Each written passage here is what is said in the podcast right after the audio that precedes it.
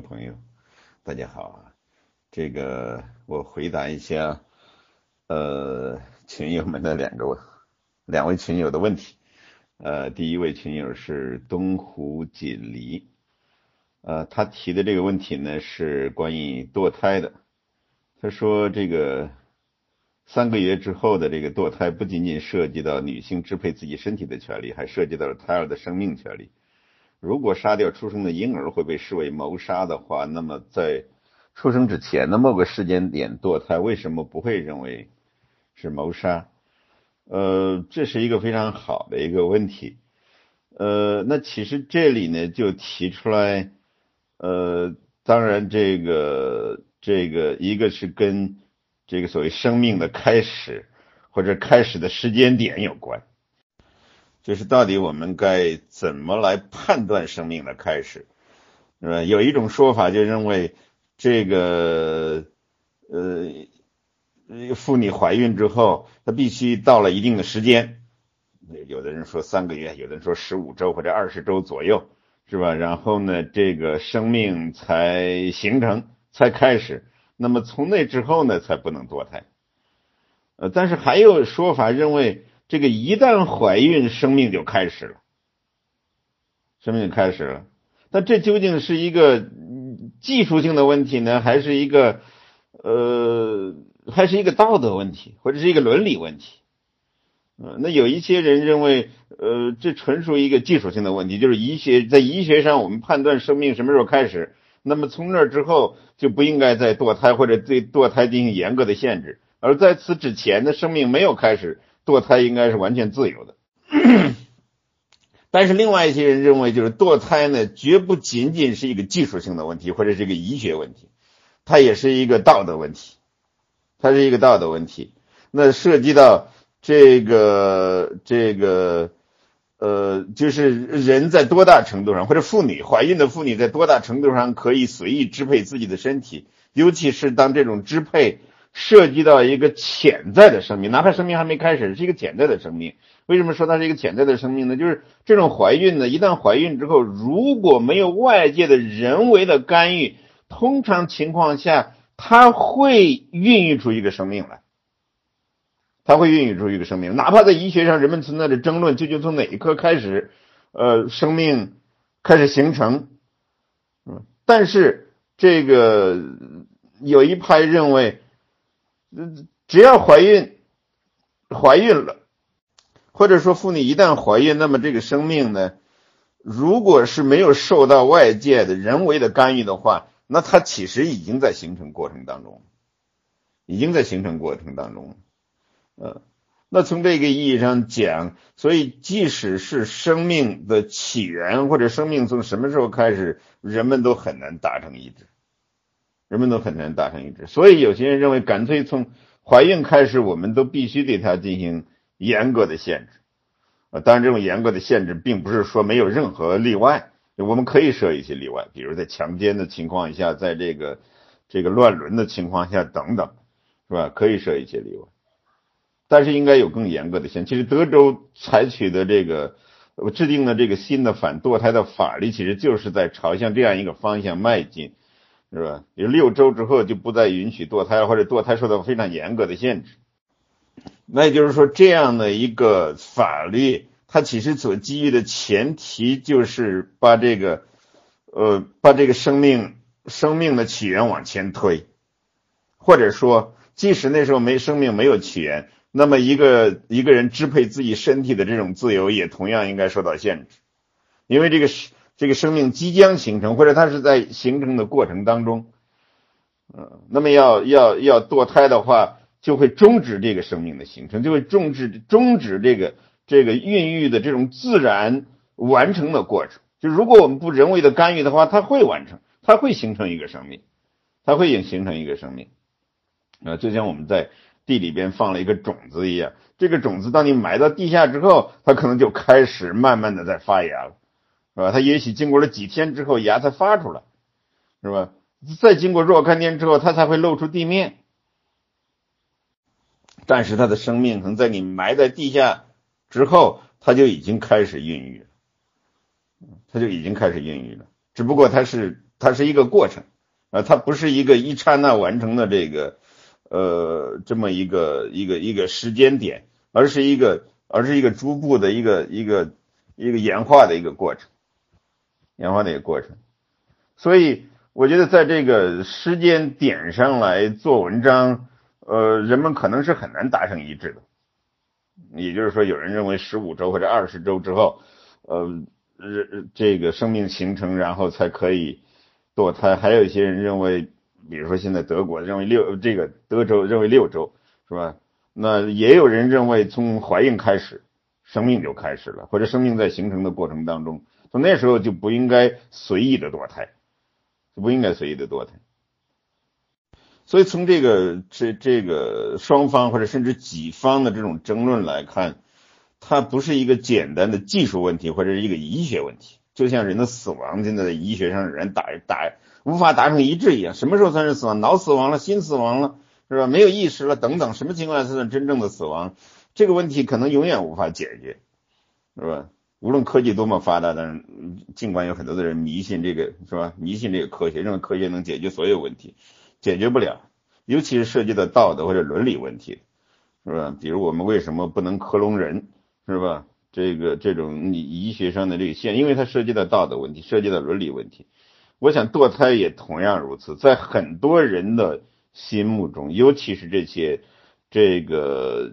宗教信仰虔诚的这些人心目中，它不仅它绝不仅仅是一个技术或者是一个呃医学问题，它一定是一个道德问题，甚至是一个宗教问题。所以我的这个看法就是，只要人们在堕胎所涉及的道德问题以及宗教问题上存在着分歧的话，那么对对对堕胎的这个争论可能就不会终止，就不会终止，啊，因为它不仅仅是一个医学或者是技术问题，呃，我相信这个争论，除非人们在道德上、在宗教信仰上有了更多的共识。否则的话，我想这个争论会继续下去，会继续下去，甚至会更加激烈，会分歧更大，会分歧更大，双方会走得更远。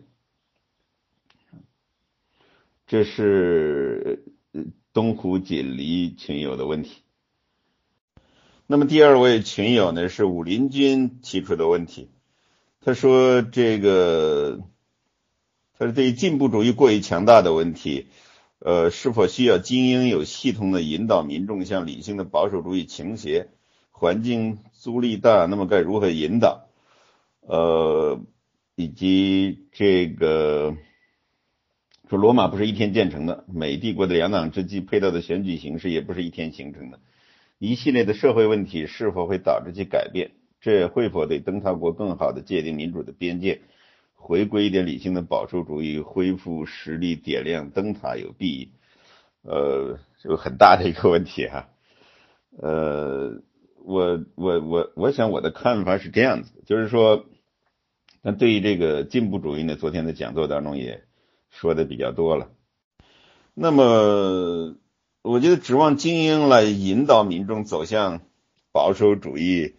呃，可能不太现实，因为精英本身其实是呃支持或者是拥护进步主义的呃最大最重要的一个群体。也就是说，美国的精英界，我们看大学里大学的教授、知识界是吧？这个科技界、呃新闻媒体，呃这些所谓的精英人士，呃恰恰是最支持进步主义的。是最支持进步主义的，只有非常少的例外，比如在大学里面，可能百分之八十以上的大学的教授，呃，百分之八十的大学教授都是进步主义者，呃，甚至有很多大学比例更高，可能像哈佛这样的地方，估计百分之九十以上，或者是九十九以上，是不是？保守主义者寥寥无几。记得前几年在这个哈佛的时候，呃。哈佛政府系的这个教授哈维·曼斯菲尔德，一位大名鼎鼎的保守主义者，呃，说在哈佛找不到几个保守主义者，是吧？这个像他这样的人呢，都是呃非常罕见的，非常罕见的，还在还在捍卫，还在坚守保守主义传统，是吧？绝大部分的哈哈佛的教授呢，都是都是进步主义的。呃，甚至有一些支持社会主义的，是吧？这个这个这这典型的精英大学，但常青藤大学基本上都是如此，都是如此。可能我们在美国的南部啊，或者少数一些 liberal art college 里边才能够。呃，找到这个偏保守主义的这种这种学校，呃，当然这些精英或者是知识界、媒体界、科技界的精英支持进步主义，呃，几乎是怎么说呢？可以说是一个一个并不奇怪的这么一个现象。呃，因为因为这个进步主义呢，它伴随着这个像科学主义啊、实证主义啊这些理性主义啊这些思潮，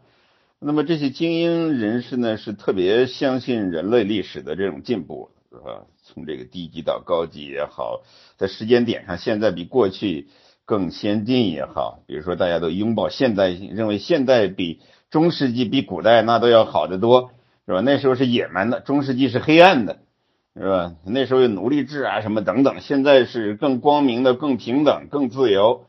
呃，普遍的迷恋进步。啊，无论是从这个时间上来衡量，还是认为某些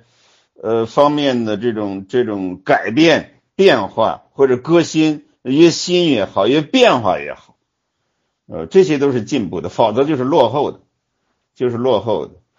呃。这个还有这种对科学主义的这种这种这种这种迷恋，把否定了传统上的这个宗教或者是这种犹太基督教传统，而把科学当成了一种新的宗教，认为科学万能，是吧？科学能帮助人类解决社会中的所有的问题，所有的苦难，呃，所有的困难，没有人不能解决的，人定胜天，这就是这种最典型的科学主义的思维方式。是吧？只要掌握了科学，我们所有的其他的这社会领域的问题都能解决，道德问题也不是问题。所以这个这个精英啊，这精英在很大程度上都是反保守主义的，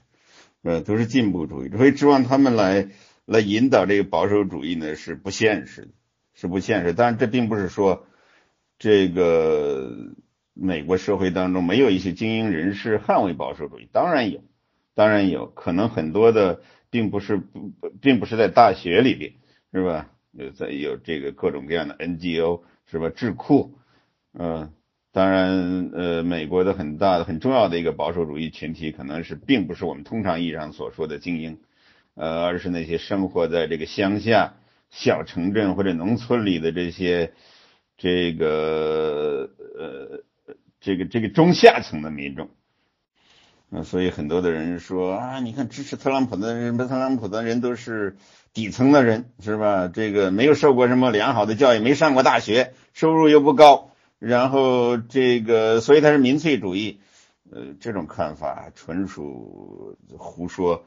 是吧？那民粹如果说底层的人是支持的，这个这个这个。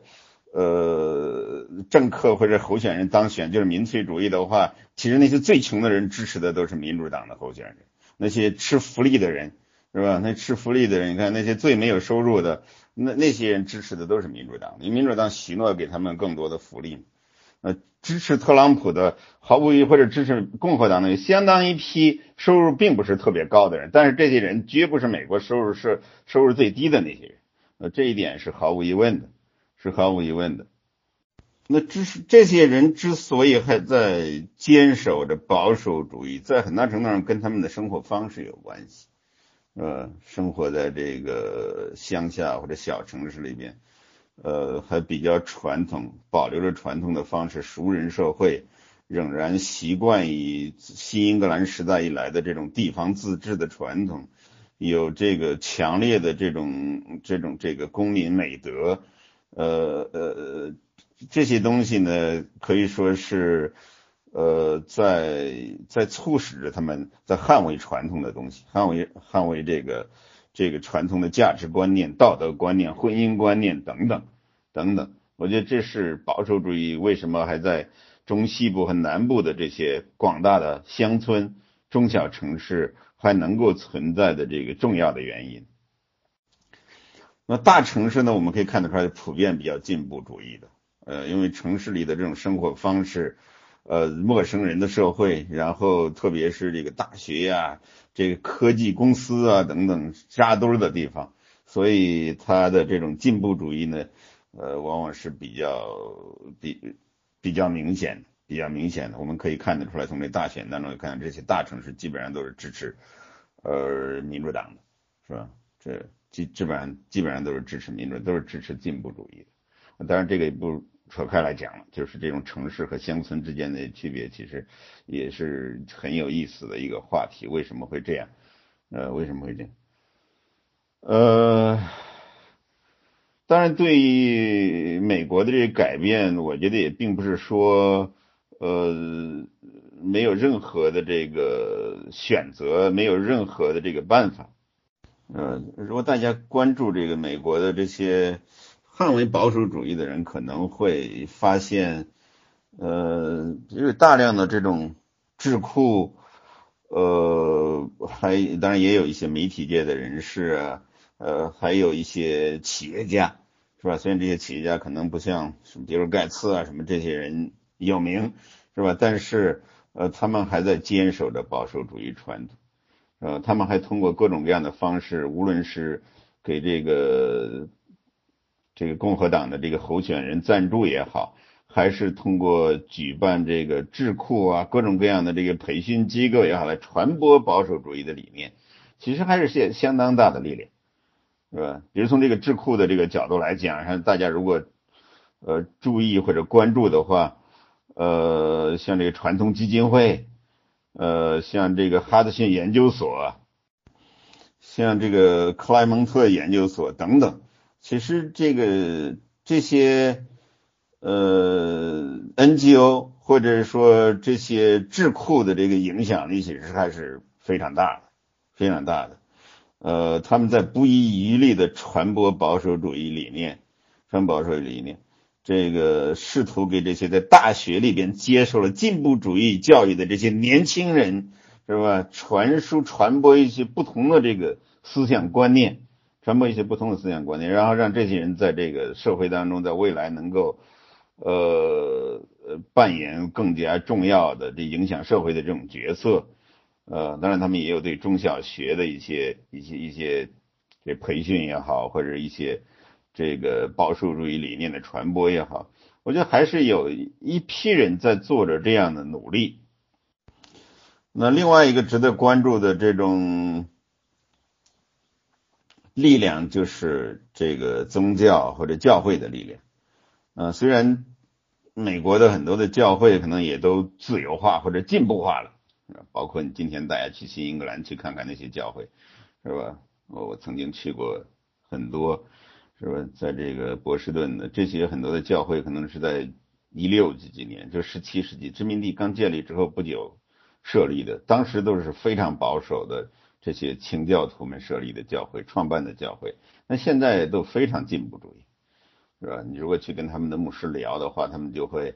呃告诉你，他们都支持堕胎呀，支持这个同性婚姻呐等等，呃，在政治上都是偏向进步主义的，当然都受到整个大的社会环境这个这些社会思潮的影响。但是同时，我们还要注意到，呃，这些。还有很多的教会在捍卫这些保守主义的理念，或者和保守主义的这些、这些这个、这个呃理念结合在一起，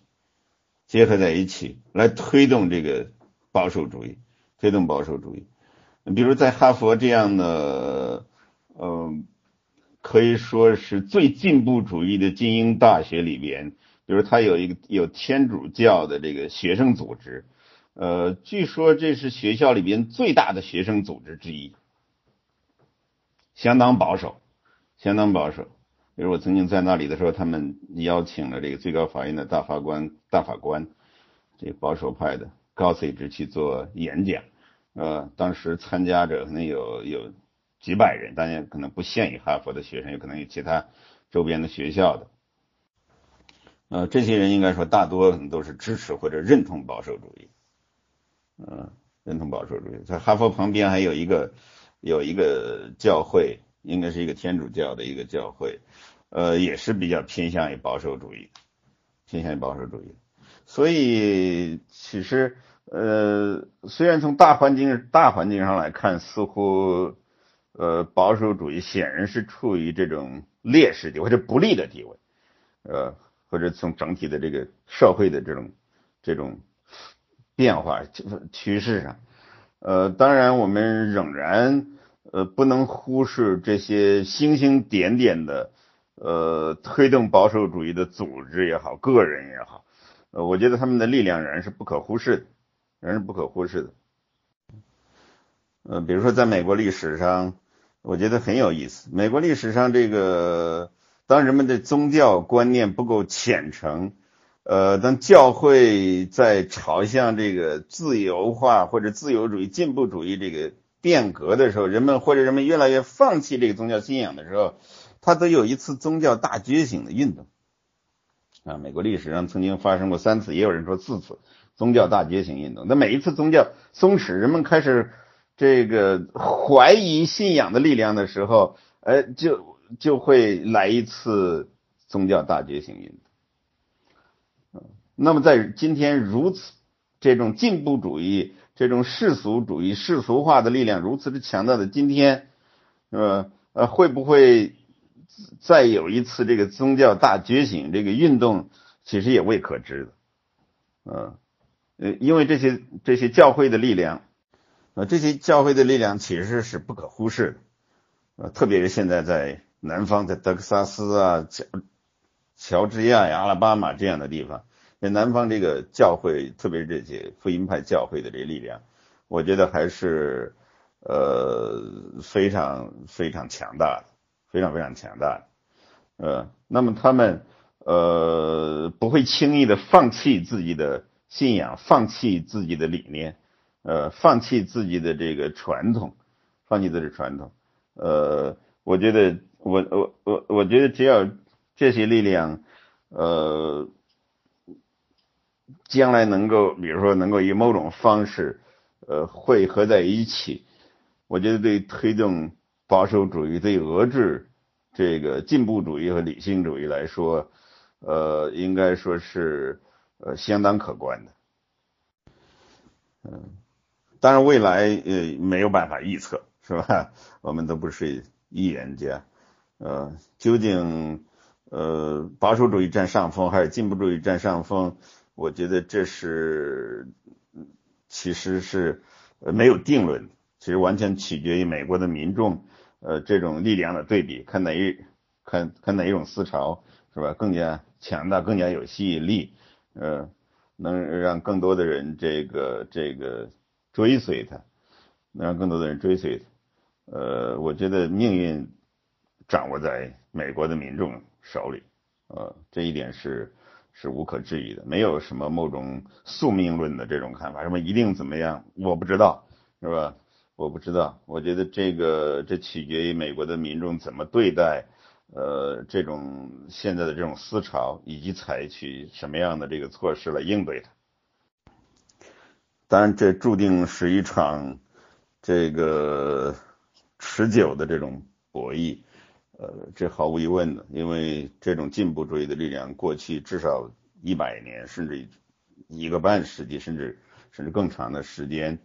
呃，所以要对抗这样的一种思潮，可以说是相当困难，相当困难，并非短时间内的这个呃，这个这个能能够看到这种成就啊，或者是说有什么功效啊。所以就像这个这个网友说的一样，罗马不是一天建成的，是的，是吧？要想。恢复美国的这个传统，恢复美国的这个让它自由、繁荣、强大的这些根基，呃，它不是一天两天能够做到的。我看到有一个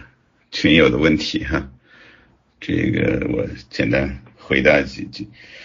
呃，这个群友问说，美国这个左右之争是不是有一个主要矛盾？呃呃，其他的比如都是次要的矛盾。呃这个我不太喜欢这样说，这个太太辩证法了。哈 哈中国人讲什么主要、次要、客观、主观、客观，呃，我不太爱用这样的这样的表达。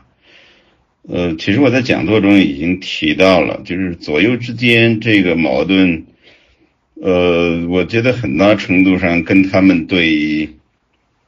对这个一些一些基本或者说根本的价值的看法，呃，对道德的看法，特别传统的道德，以及对于这个宗教信仰的看法，呃，有很大差别。也就是说。呃，左右之间的这个这个分歧，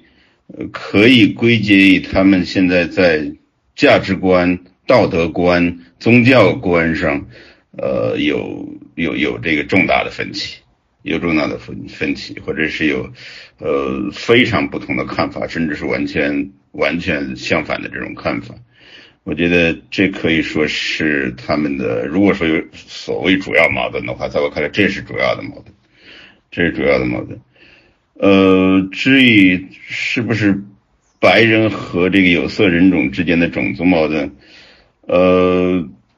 我觉得算不上。但这个这个种族问题呢，确实是美国所特有的一个问题，呃，也是非常的。尖锐的一个问题，嗯，但是我不认为这个问题呢是无法化解的。如果呃双方在价值观、道德观、宗教观上找到共识的话，我觉得种族问题或者是种族之间的矛盾，在很大程度上，如果说不能完全消弭的话，在我看来也是可以化解，也是可以化解的。呃，因为我们看到，并不是说呃，比如说，并不是所有的黑人。都认为这个美国现在还存在着系统性的种族歧视。其实黑人黑人里边有很多这个赞同保守派、赞同保守主义者的这种呃这样的一些人，这样的一些人，在他们看来，他们不觉得美国现在有什么系统性的这个种族歧视或者制度性的种族歧视，呃，这个呃，而是而是实现了平等，或者说在。这个实现了宪法或者法律意义上的这种平等，所以从这个意义上讲，呃，种族矛盾虽然在美国，呃，非常尖锐，而且而且我相信一时半会儿解决不了，呃，或者说不是一个短时间内能解决的问题。其实托克尔早就预预见到这个问题了，就是种族歧视很有可能会在奴隶制废除之后长期存在。嗯，就是他比较了这个这个这个现代奴隶制和古代奴隶制的区别，是吧？现在的奴隶制的一个一个很重要的特点就是肤色不一样，大家一看就可以看出来，是吧？这古代的奴隶制呢，并不是并不一定是在不同肤色的人之间发生的，是吧？等等，当然还有其他的一些原因，其他的一些原因，呃，这个这这个这个呃，所以种族矛盾，我觉得还还算不上。是左右之间分歧的核心，而双方在这些根本价值上的分歧，比如说到底什么是自由，自由意味着什么，有没有边界，自由要不要受传统道德、宗教等等之类这些因素的约束，呃，到底什么是平等，该怎么理解现代意义上的平等，是吧？这平平等的边界在哪里？呃，我觉得这些分歧可能更加更加根本，是吧？到底现这个什什么是婚姻？是吧？这个婚姻是不是要打破呃一男一女之间的结合？呃，那到底它的边界是什么？可以走多远？是吧？还有人的这种性别，是吧？现在多少？现在有几十种、五十多种，是吧？Facebook 上就是有七十多种性别，大家可以选。呃，这些东西有没有有没有尽头？呃，性别到底意味着什么？生物意义上的人和这个文化认同意义上的人、角色认同人到底有什么区别？这些其实都对一系列的这个观念、道德甚至宗教信仰提出了挑战。嗯，提出了挑战。我觉得在这些问题上，呃，如果不能够找到这个共识，呃，恐怕双方之间的分歧很难解决。如果说有什么主要矛盾的话，呃，在我看来就是这方面的，就是这样，不是什么种族平等啊，甚至也有人说这个什么，呃，不是种族歧视啊，或者是像有些人说的是这个呃贫富差距啊等等，我觉得这些东西呃都是次要的，都是都是都是比较容易解决的，而唯独在这些在这些价值观念上、道德观念上、宗教观念上的分歧是非常难以解决的。好，谢谢。好，谢谢这位这位朋友提的这个这关于拉美这个问题哈。呃，是的，呃，我同意你的看法，就是其实拉美和北美或者南美和北美是一个很好的一个对比。呃，拉美的问题就在于，呃，他其实受这种激进主义。受这种理性主义的这个思潮一直影响非常大，形形色色的这个激进主义啊、集体主义在那里搞了很多年了，所以他无论是政治上、经济上、军事上，呃，可以说都存在着很严重的问题，甚至即使就是即使有一些国家，比如说有选举或者形式上的选举，但事实上也是一塌糊涂，比如没有宪政，自由得不到保障。呃，仅仅有个选举能解决什么问题？肯定解决不了。所以那里政治上呢，就特别容易受各种各样的这种激进主义思潮的影响。嗯，他们迷恋社会主义也好，迷恋社会民主主义也好。呃，其实大量的这些拉美国家，呃，都可以说。呃，就跟跟他们的这个原先建立殖民地的这个 这个国家有些类似，但是这南北美的对比，我们可以追溯到四百年前，是吧？南美和北美，北美几乎是同时被殖民，但是他们的结果居然有如此大的差别。北美形成这个美国和加拿大，那是英国殖民地，是吧？然后它的结果是自由、繁荣、强大。那么拉美呢，是西班牙和葡萄牙的殖民地。他的结局呢，当然是这个这个这个落后，呃，军事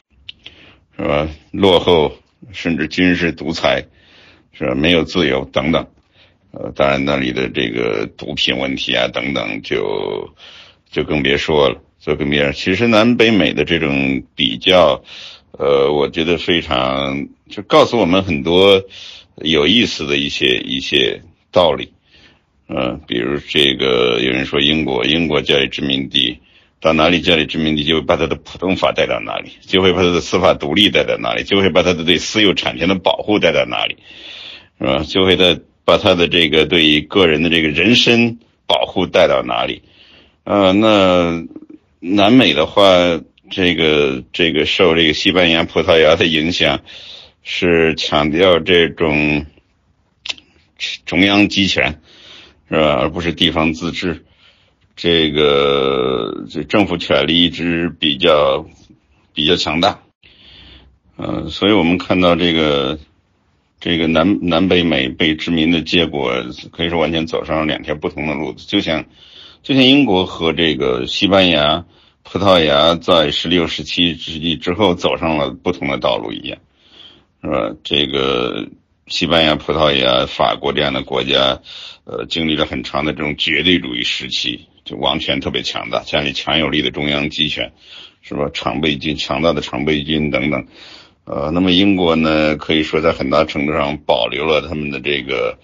这个、这个地方自治，保留他们的法治，是吧？这个走向这个司法独立、分权制衡，呃，所以。变成了这个自由和强大的这个这个帝国，所以拉美在很大程度上，我觉得，呃，受西班牙、葡萄牙他们的影响，呃，或者是气质上接近于这些地方，呃，接近于这些地方，啊，所以经这个，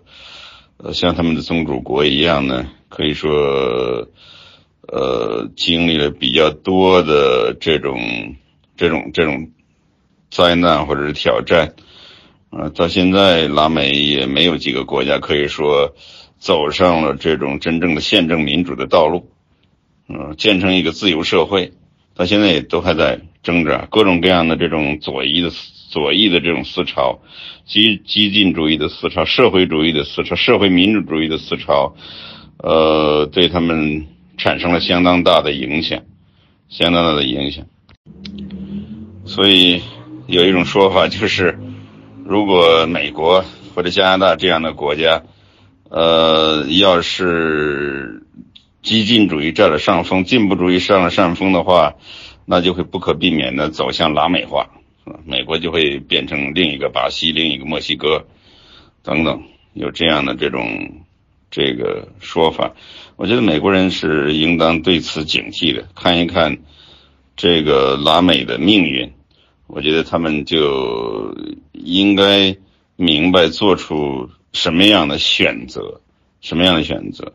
比如美国现在左派里边有一有一批人，可以说对拉美的一些带有社会主义倾向的这些国家，呃，充满这个这个这个不能说羡慕吧，但至少是比较同情，嗯。呃另外我们可以从这个移民的这个方向上，其实也可以看得很清楚，南北美之间的差别，是吧？南美的这些人，呃，想方设法的往北美跑，特别是往美国跑，呃，我们就知道这两种不同的这个社会，两种不同的这种治理模式所带来的后果，所带来的后果，呃，所以我觉得美国的这个。这个这个左翼的力量，呃，如果不能够吸取这种拉美的教训的话，呃，我觉得结局很有可能就是走向拉美化。呃，特别是有人已经开始担忧，像美国的南部接近墨西哥边境的地方，特别是加州，是吧？开始担忧他们将来，呃，是不是会变成另外一个墨西哥了？我觉得这样的担忧是，呃，非常值得警惕，非常值得警惕的。好，谢谢，谢谢这位朋友。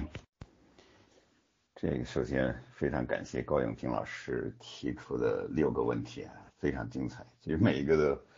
值得长篇大论或者专门花时间来，呃，来讨论，因为问题都非常大，呃，也特别值得深思。呃，这里呢，我就简要的回答一下这六六个问题，呃，一个一个来。第一个问题是，呃，这避孕行为是不是对生命权的侵害？这是非常精彩的一个问题。因为上次，呃，当我讲到这个堕胎的问题的时候呢，就是有一些人就主张，这个反对堕胎的人就主张，这个人为的阻止堕胎的话，是对生命权的一种侵犯。呃，那高老师呢非常敏锐的发现这个问题，是不是可以往前推？那避孕是不是也应该禁止？我觉得这是特别好的一个问题。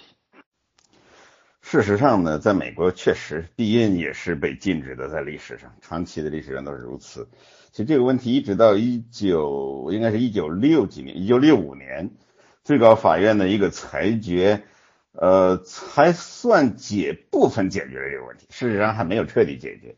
是吧？就是这个这个，在一九六五年之前，其实美国有一些州的法律，我记得这个应该是康涅狄格，说还有其他的一些州也有，呃，这些州里仍然有法律禁止医生或者诊所，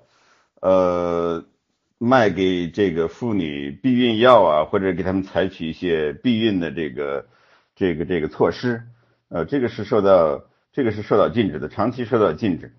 呃，那么后来就有人打官司，最后打到了最高法院。呃，那那最高法院这个裁决呢？事实上呢，在美国确实避孕也是被禁止的，在历史上，长期的历史上都是如此。其实这个问题一直到一九，应该是一九六几年，一九六五年，最高法院的一个裁决，呃，才算解部分解决了这个问题。事实上还没有彻底解决，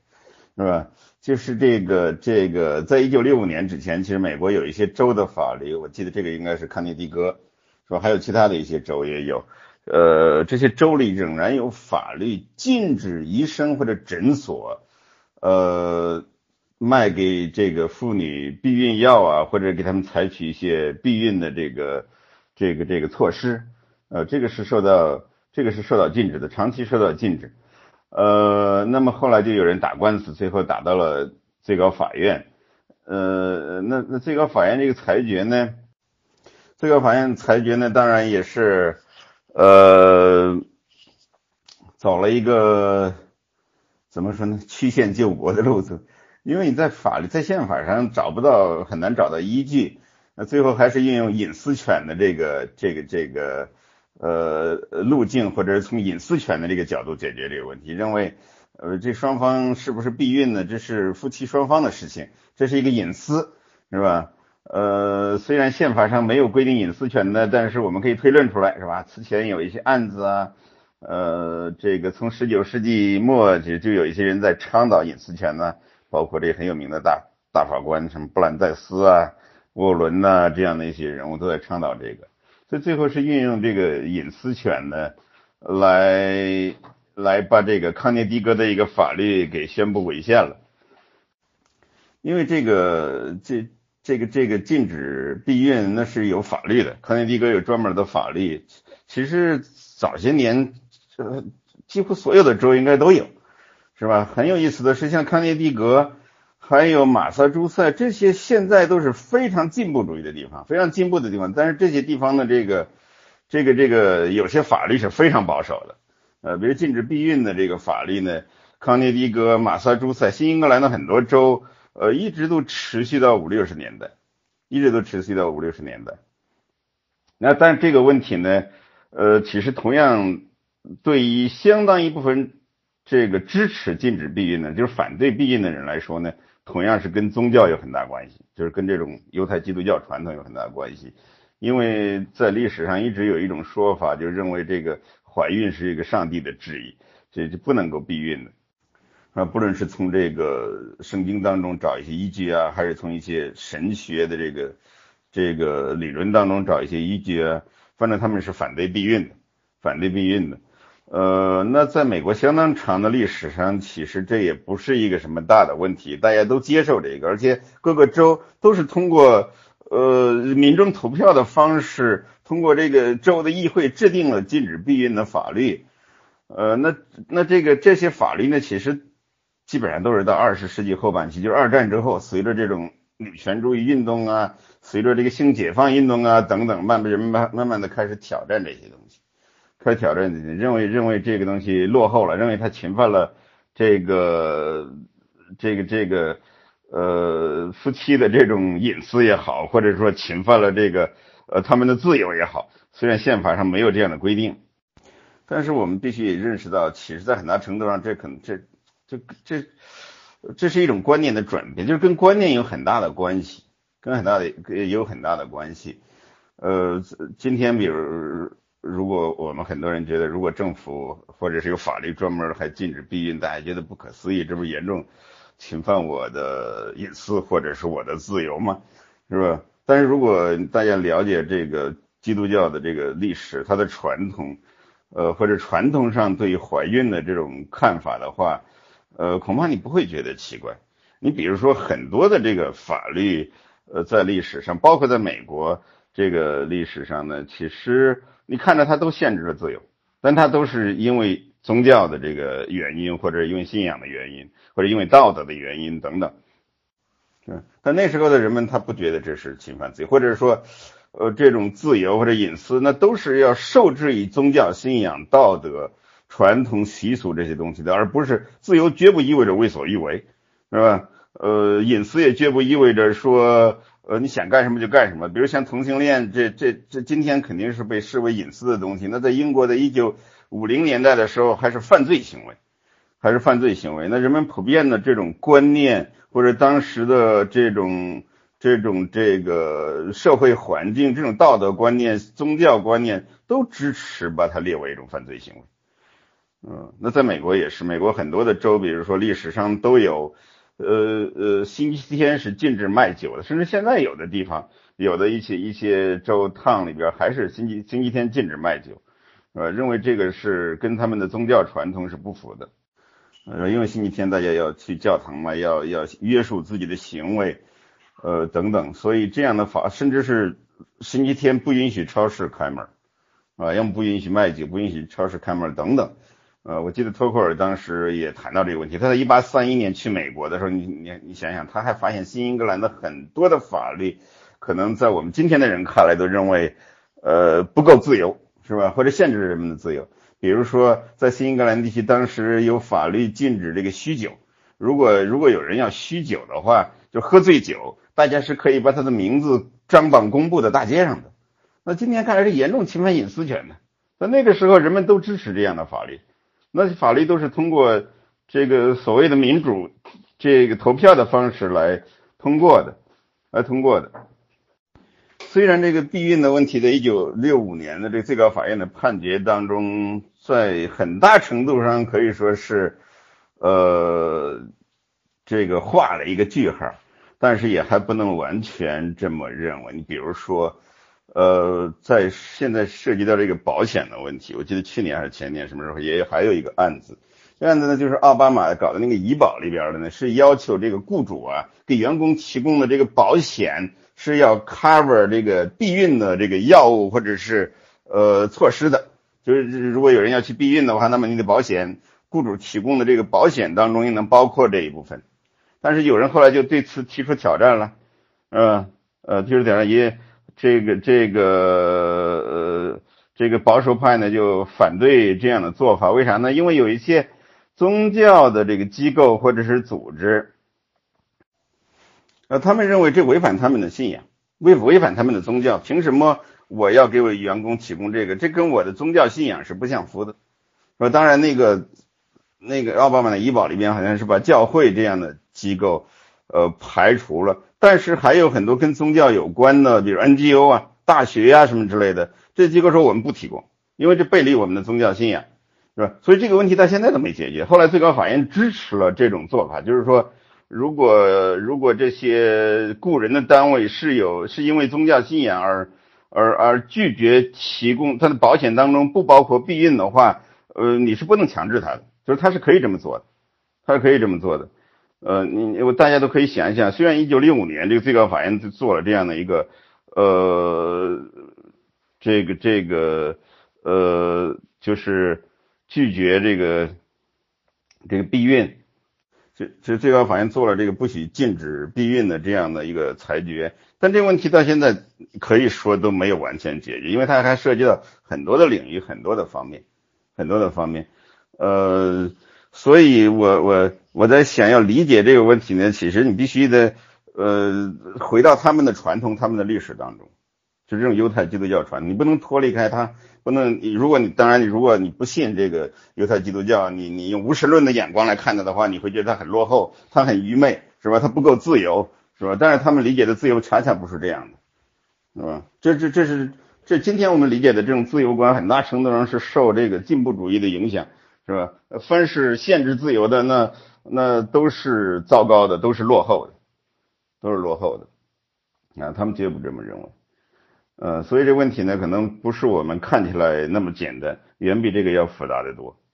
远比这个要复杂的多。下边我们我说第二个问题，第二个问题呢，我觉得非常好，就是保守主义，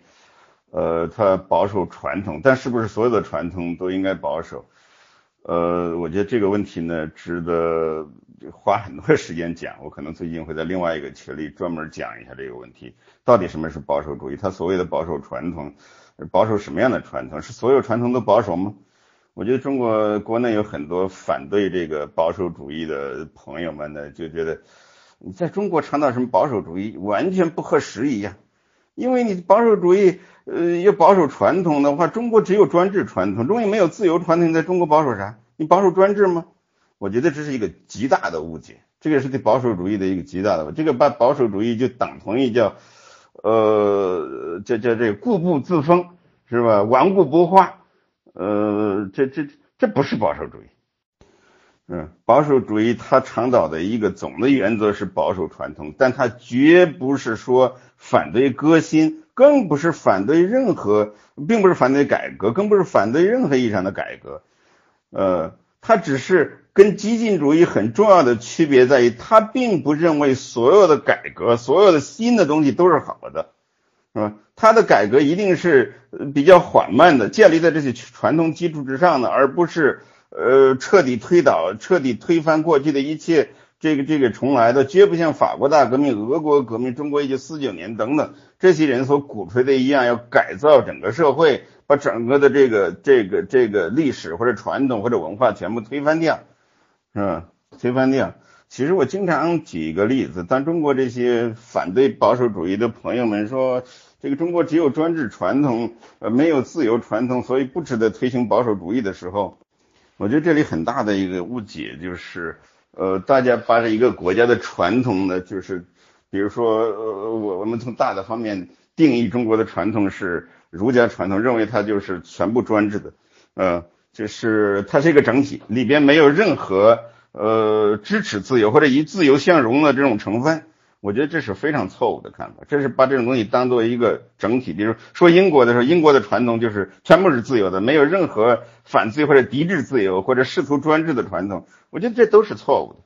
这都是错误的。中国历史上当然有支持自由或者以自由相容的这些，如果你要说它没有大传统或者整体上不是如此的话，当然也有很多小传统。而大传统还不是这些小传统汇合起来的吗？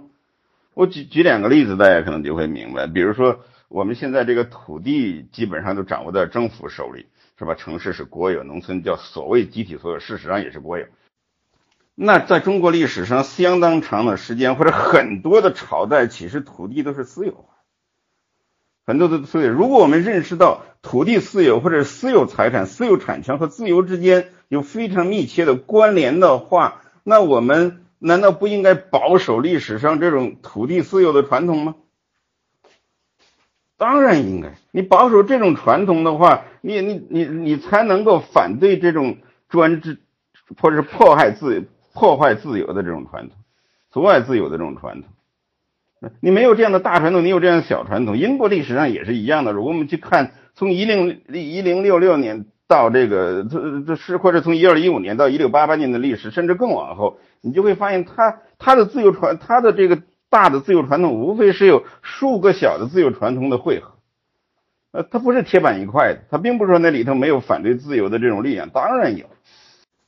是吧？如果我们连知道这个当詹姆斯一世这样的人，查理一世是吧？为什么把查理一世处死？詹姆斯一世为什么那么那么专横等等？为什么有这种呃？绝对主义的苗头，虽然它跟法国、西班牙完全不一样，走上了不同的道路，但是如果当时不是有那种无数的小的这种自由的传统来抵制查理一世、詹姆斯一世这种这种试图推行绝对主义的这种这种这个努力的话，那美国呃英国早就是另外一种结果，可能就不会有一六八八年光荣革命。嗯，所以我觉得把这个传统视为是铁板一块，其实是一种错误的看法。是一种错误的看法。那中国，我觉得历史上呢，还有没有其他自由的小传统？有，比如说这个这个人们生育的自由。那中国历史上呢秦始皇时代都没有计划生育，都没有禁止人们生孩子，是吧？连猪都可以决定生几个人，居然不能。那这种计划生育，这种严重限制人的生育自由，这难道这这这这不是一个晚近的事物吗？那我们不应该保守历史上这个这个鼓励或者支持生育自由的这种传统吗？不应该捍卫这种传统？不应该捍卫这种传统吗？这样我还可以举出很多很多例子来。但其实你今天去问中国的老百姓，甚至问很多的知识分子官员，他可能都会反对让人们拥有生育的自由。他会说，人们怎么能有生育的自由呢？因为生育太多的人，那不是带来这个粮食不够吃，资源枯竭，是吧？整个地球爆炸吗？这都是非常荒唐的一些看法，建立在非常错误的假设基础之上的，是吧？这是非常错误的假假设基础之上。我这样展开说的，很多年前我就反对计划生育，我认为应该无条件的放开，没有什么可讲的，是吧？呃，当然很多人可能是从这个功利主义的角度来论证的，是吧？说这个老龄化严重啊，什么等等，社会。经济发展会受到影响啊，因为缺乏劳动力啊。我觉得更重要的，我们应该是从自由的角度去论证它，因为它侵犯了人的人生育自由，没什么可说的，它就应该废除，对不对？这样的例子，这样的自由的小传统，我们可以举出很多很多来。那我们应该去捍卫这些历史上支持自由，或者至少不反对与自由相融的这些小传统，慢慢的汇集成一个自由的大传统，在这样的基础之上，才能建立一个自由社会。很多人头脑当中呢有一种错误的想法，就认为自由可以从一张白纸上开始，我们把过去的一切都推翻掉，然后我们重新建立一个自由社会。这就是法国大革命这些人的这个这个这个想法，这非这是一种非常疯狂的、非常激进主义的一种一种这个观念。你怎么可能做到这一点？自由从来都不能从一张白纸上建成，它一定是建立在这个这个过去的这些历史传统经验上。但这个问题我不想展开太多了，因为这可以花很多的时间来讨论这个。呃，所以呢，那回到呃。回到这个高老师这个问题上，他说我们是不是应该保守女性割礼的传统、容易谋杀的传统、通奸着被实行的传统？呃，保守主义者当然不是这样看这个问题的，或者不是这样固步自封的，嗯？不是这样固固步自封的。他们就保守传统作为一个原则是一个原则，但这绝不意味着说反对改革、反对变革、反对变化，不是如此。他是要追求一个平衡。在传统和这变革之间要平衡，而不是一味的变革或者一味的这个这个这个支持传统，更不是所什么传统都要支持，是吧？呃，更不是反对这个这个任何的变化。可能也正因为这一点，很多人不接受保守主义，或者很难理解保守主义，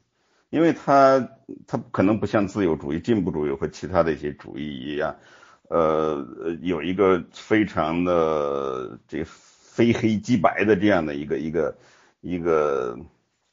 一一一个看法，或者说一个原则，是吧？如果这样是对的，那样就是错的；如果那样是错的，这样就是对的，是吧？它比这个原因要复杂的多，原因要复杂的多。呃，这里我就不展开了，不展开了。我先这个在另外一个群会会专门讲这个的时候再会。说的更细致一些，就是保守主义对很多这个问题的看法呢，可能都呃这都会都比较复杂，都比较复杂，都没这么简单化的。他不会一味的支持这新的东西都是好的，也不会一味的反对旧的东西都是坏的。当然，但是什么时候呃是是什么东西，什么传统是好，什么传统是坏，它是非常情境化的，它要看特定的这个这个。呃，时代背景，时代背景，还有还有特定的这个这个这个这个这个情形。比如说，我举一个简单的例子，可能大家都就就就会明白。像美国这个保守主义，美国的保守主义者，比如说，呃，在在在早期的时候，就是建国那个时候，他们支持这个联邦政府的权力更加有力，或者支持一个更加强有力的政府。就表面上看起来好像是支持。全国性政府这个权力比较大，呃，但绝不像很多人说的一样支持中央政府啊，中央集权这些看法都是错误的。美国根本没有中央政府、中央集权这种观念，是吧？但是支持一个更强有力的一个一个全国性的政府，呃，这是毫无疑问的。但是今天的保守主义呢，又反过来，或者说二十世纪之后的这保守主义呢，又开始支持这个地方自治，就是开始支持这个这个这个州的自治，是吧？呃，那为什么会发生这样一个变化呢？那是因为现在的保保守主义者，或者二十世纪之后的保守看保守主义者看到了联邦政府的权力的不断的膨胀，越来越大，对个人的自由、对地方自治、对地方自由构成了危险，所以他们呃，现在你会看到保守主义者很少有人主张这个，比如说要扩大联邦政府的权利，呃，而是正好反过来，而是正好反过来，所以，所以保守主义它不是。它不是那种僵化的这个看法，它在很多的时候要分情形，是吧？包括十八世纪的保守主义者支持这个这个这个帝国也是如此。嗯，这个当然说来话太长，我我就呃简单说这些就这个问题。第三个问题呢，就是关于资本资本的问题，资本会不会作恶的问题。我觉得这个问题呢，呃特别有代表性，特别有代表性。呃，因为在我们这个这个这个这个。汉语世界，或者说 在中国大陆，可能没有什么词比资本、资本家、资本主义，呃，这些词更令人怎么说呢？不论是警惕啊，还是厌恶也好，我觉得呃，这是一个非常奇怪的现象。我一直在在在关注这个，就是我们一提到资本、提到资本家、资本主义的时候，几乎都是咬牙切齿，或者至少是比较。呃瞧不起他们的，觉得这些人就是吸血鬼，就是剥削、压迫或者作恶，是吧？呃，或者是权钱交易等等，反正我们会一堆的这个水泼给他们。呃，甚至我们还创造出来很多词，比如像叫什么权贵资本主义啊，呃等等。呃，我觉得其实我们应该谨慎的使用这些概念。我们太就是就不知不觉的，包括我们这个这些呃。可能不喜欢马克思主义的人什么的，甚至反感的，都不不知不觉的都受了他们的影响，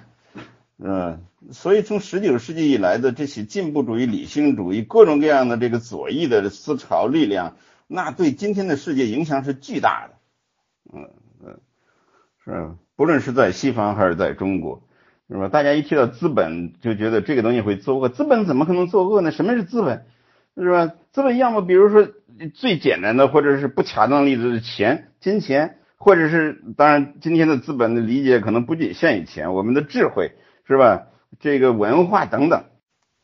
是吧？受教育的这个什么，这叫人力资本，各种各样的资本，还有社会资本。资本怎么可能作恶呢？资本也不是人，他不会行动的，他不会行动的。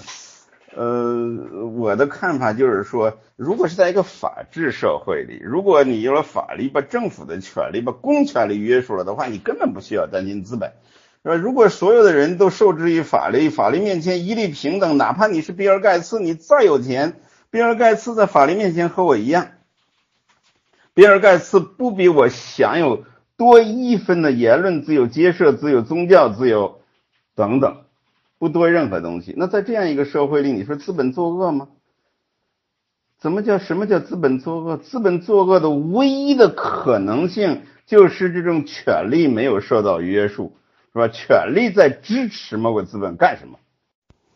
所以我的看法不是说去限制资本，而是去限制权利。只要你把权力控制住了，只要你能确保在法律面前人人平等，只要你能够确保，你建立的是一个有限政府，呃。你有法治，是一个法治社会，你根本不需要担心资本，因为在中，哪怕是在中国，当然在中国很多人可能说，哎呀，你看这个法治不健全的，那很多人会有权钱交易啊，呃，不，我不否认这一点，当然有，但是这不是资本的罪恶，这是权力的罪恶，权力注意力量那个力量，power。当我说这里说权力的，都是指的这个力量这个力，这是权力的罪恶，是有什么权贵资本主义？那权贵社会主义还差不多，嗯，这个这为了丑化资本主义，为了这个这个这个嗯这个批判这些这个企业家而创造的这样的错误概念。说实在的，没有资本主义，可能人类历史不会是今天这个样子。在过去两三个世纪里边，嗯，资本主义让人们嗯。在切不论这个物质方面发生了这个巨大的变化，是吧？让今天的一个普通的工人所享受的东西，连一个中世纪的国王都不敢想象，是吧？呃，这这，那它其实更多的促进了我们的这种公平的竞争，啊，但是在在很多人心目中就觉得资本或者资本主义带来了贫富差距。我觉得这是极其错误的一个看法。你可以看看替代或者试图替代资本主义的所有其他主义，或者资本主义曾经替代的其他主义，有任何一种比资本主义更接近平等吗？当然，我说的这个平等不是财富的平等，不是财富的平等，呃，而是而是这个法律面前人人平等，而是权利和自由这个利是利益的利，权利和自由的平等。呃，没有任何一种主义，没有任何一种其他主义都会更糟糕。是吧？所有的那些许诺，什么要比资本主义更平等，是吧？什么共同富裕的这种这种体制，都离平等更远，都离平等更远。嗯，不要相信那些口号，是吧？你要看他看他做的怎么样，是吧？而且资本主义给跟跟其他所有的这个这个体制相比，呃，它推动的这种社会的流动性，呃，可以说都是最大的。最大的，嗯，一个人今天有钱，你明天不一定有钱。呃，假如说这个这个这个，那这个市场是一个自由竞争的市场的话，如果不是受到权力的操控的话，嗯，但是如果你去你把权力控制住市场，那是另外一事一回事儿，是吧？你有大量的国有企业，你各种各样的这个不正当、不合理的，呃，破坏自由竞争的这种管制，当然你看到的是一个扭曲的这样的市场，那你可能会痛恨市场。其实你不应该痛恨市场，不应该痛恨资本主义，不应该痛恨资本的力量，你应该痛恨扭曲这个市场的力量。什什么力量才可能扭曲它呢？只有只有只有权力，只有以暴力为后盾的这个这个公权力机关，公权力机关，我觉得这是特别特别需要扭转的一点啊。当然，资本主义自从出现以来，那就遇到了无数的这种怎么说呢？批评。从十九世纪开始，是吧？人们也试图呃找各种各样的替代它的这种体制。但是迄今为止，这一百多年甚至二百年的经验表明，没有任何一个体制比它更好，没有任何一种一一个体制比它更好。嗯，这个从十九世纪初，可能就欧洲大陆就有一些人在在想用其他的什么主义，不管是空想社会主义还是什么来取代资本主义，是吧？我们看到的结果都是更糟糕的，所以，所以这是一个特别。我觉得，嗯，对我们中国人来说，观念上需要改变的东西，是吧？其实我们现在好多人把这个社会当中看到的问题，认为这是资本主义带来的，或者是说，呃，这是资本带来的。不论是什么上上学难呐，看病难呐，什么上学那看病贵啊等等，都觉得是因为这资本进入到这些这些领域之后所带来的后果。呃，在我看来，这是完全错误的看法。我觉得这是权力控制或者没有退出的后果。嗯，这个中国在过去一百年当中，很多人都从孙中山开始都说要这个节制资本，是吧？嗯，我觉得中国最重要的问题不是节制资本，而是节制权力。嗯，从这个这个。最可怕的，或者是说导致今天我们社会当中出现各种各样的这个问题的是，是这个 power 不受到限制，而不是资本过于强大，而不是资本过于强大。如果真正在一个呃资本强大的社会里，在一个人们可以利用资本来改善自己的状况或者命运的社会里，我相信会比现在好的更多，好的更多，嗯。当然，这个对资本资本主义的这种这种敌视、这种仇视，呃，不仅在中国，在西方也很严重。这个从马克思《资本论》到这个法国的这个左翼经济学家是吧？皮凯蒂的《二十二十一世纪资本论》，其实都体现了这种对资本和资本主义的呃这种这种敌视。当然，也包也是很大程度上是。因为误解，是吧？因为观念等等原因所造成的，是吧？西方社会，包括在美国，也有很多的人认为，他们现在贫富差距，呃，主要就是因为资本的力量，资本太强大了，是吧？就呼吁政府要控制资本，以反垄断呢什么等等之类的名义。当然，我们的首先这个垄断的这个观念，就其实，呃，流行的看法呢，基本上都是错误的。错误的。如果一企业比较大了，然后我们就说它垄断了。嗯，好，这是第三个问题，不展开了。这 要不说的太多了。第四个问题，呃，是关于台湾的这个这个同性婚姻的法律的问题。嗯，台湾的保守主义力量，哎呀，问题是这个看怎么比，是吧？呃，如果如果我们在这个这个这个呃婚姻观上比的话，台湾未必比大陆更加保守主义，呃，未必更加保守主义。那我不知道，因为这没有很好的这个研究或者是资料来来来证明这一点。我的我的观察是，因为台湾通过同性婚姻的法律其实不奇怪，因为嗯，像现在欧洲很多国家，欧洲可能大部分国家。呃，美国、加拿大是吧，都通过了，嗯，可以说都支持同性婚姻。呃，基本上都受六七十年代以来的这种这个女权主义、性解放运动啊等等，婚姻观念的这种变化所导致的。那我想，台湾受现在受美国、受西方影响很大，在过去几十年当中，呃，在这方面改变也不奇怪。可以说，在这方面它是比较进步主义、比较自由化的，而不是保守主义。台湾可能在其他方面，比如保守中国的，呃，历史上的传统这方面可能比中国要更保守，就是体现了更多的保守主义的这个元素。呃，而不是相反，因为中国在过去这一百年当中，我们对过去这个传统历史否定比较厉害，认为那一切都是糟糕的、吃人的，所以所有东西都要打破，什么？台湾呢，其实保留了一些，呃，在这方面它保守，当然绝不意味着说它在婚姻方面也也也也保守，嗯，这一点上他们恰恰受西方的影响比较大，受西方的影响比较大。但如果我们今天看西方世界的话，你会发现特别有意思的一点就是。呃，这些比较发达的国家，呃，反而都都是比支持同性婚姻的。稍微落后一些呢，很多不支持。但落后的国家也有支持的，但很多不支持。呃呃，你比如说这个亚非拉当中的很多国家是反对同性婚姻的。呃，这些国家大多是比较比较比较落后、比较贫穷，是吧？还有还有一个值得注意的现象，就是像波兰这种地方，就是东欧。呃，这些天主教，呃，这个传统比较深厚的地方，呃，或者是恢复的比较比较比较蓬勃的地方，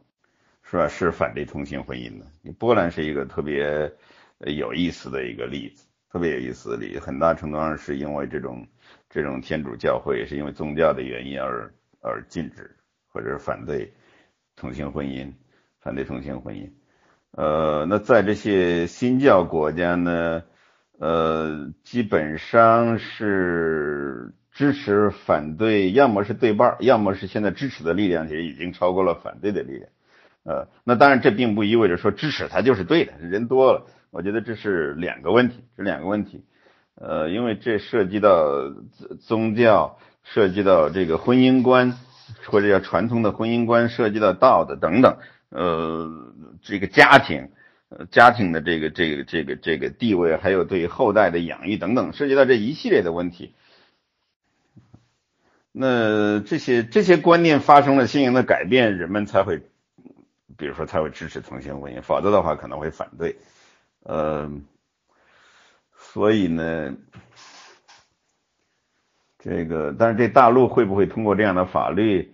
呃，我不知道，至少目前来看，可能有难度，可能有难度。呃，虽然支持同性婚姻的人在民间可能也不少，可能也不少，但是整体的社会氛围，呃，大家还是对他怎么说呢？不接受，或者说，呃，还处于观望的这种状态，还处于观望的这个状态，是吧？在这方面，可能是我们反而有点保守，反而有点保守。嗯，在这个问题当中呢，还问到一步，说共产党属于进步主义的力量吗？当然，当然，当然是进步主义的力量。在这个在在这个呃意识形态的光谱上，如果说我们也从大的方面讲啊，当然这不意味着说他的每一个主张都是跟进步主义一致的，并并非如此，而是说从整体意义上讲。他当然是受了这个，呃，十八世纪之后这种理性主义启蒙、欧陆的启蒙运动以及进步主义思潮的影响，是吧？但今天说进步主义的时候，可能人们在两个意义上讲，一个是从更宽泛的意义上讲，就是我刚才我说的这个从欧陆启蒙运动或者理性主义之后的这种这种这种进步主义，还有一种就是特指美国十九世纪末二十世纪初兴起的这种进步主义，是吧？但这是这可以说美国这种进步主义是在这个大的。就是进步主义传统当中的，嗯，如果从这个整体的这个意识形态的角度来讲，或者政治主张的角度来讲，呃，共产党当然属于进步主义的力量。呃，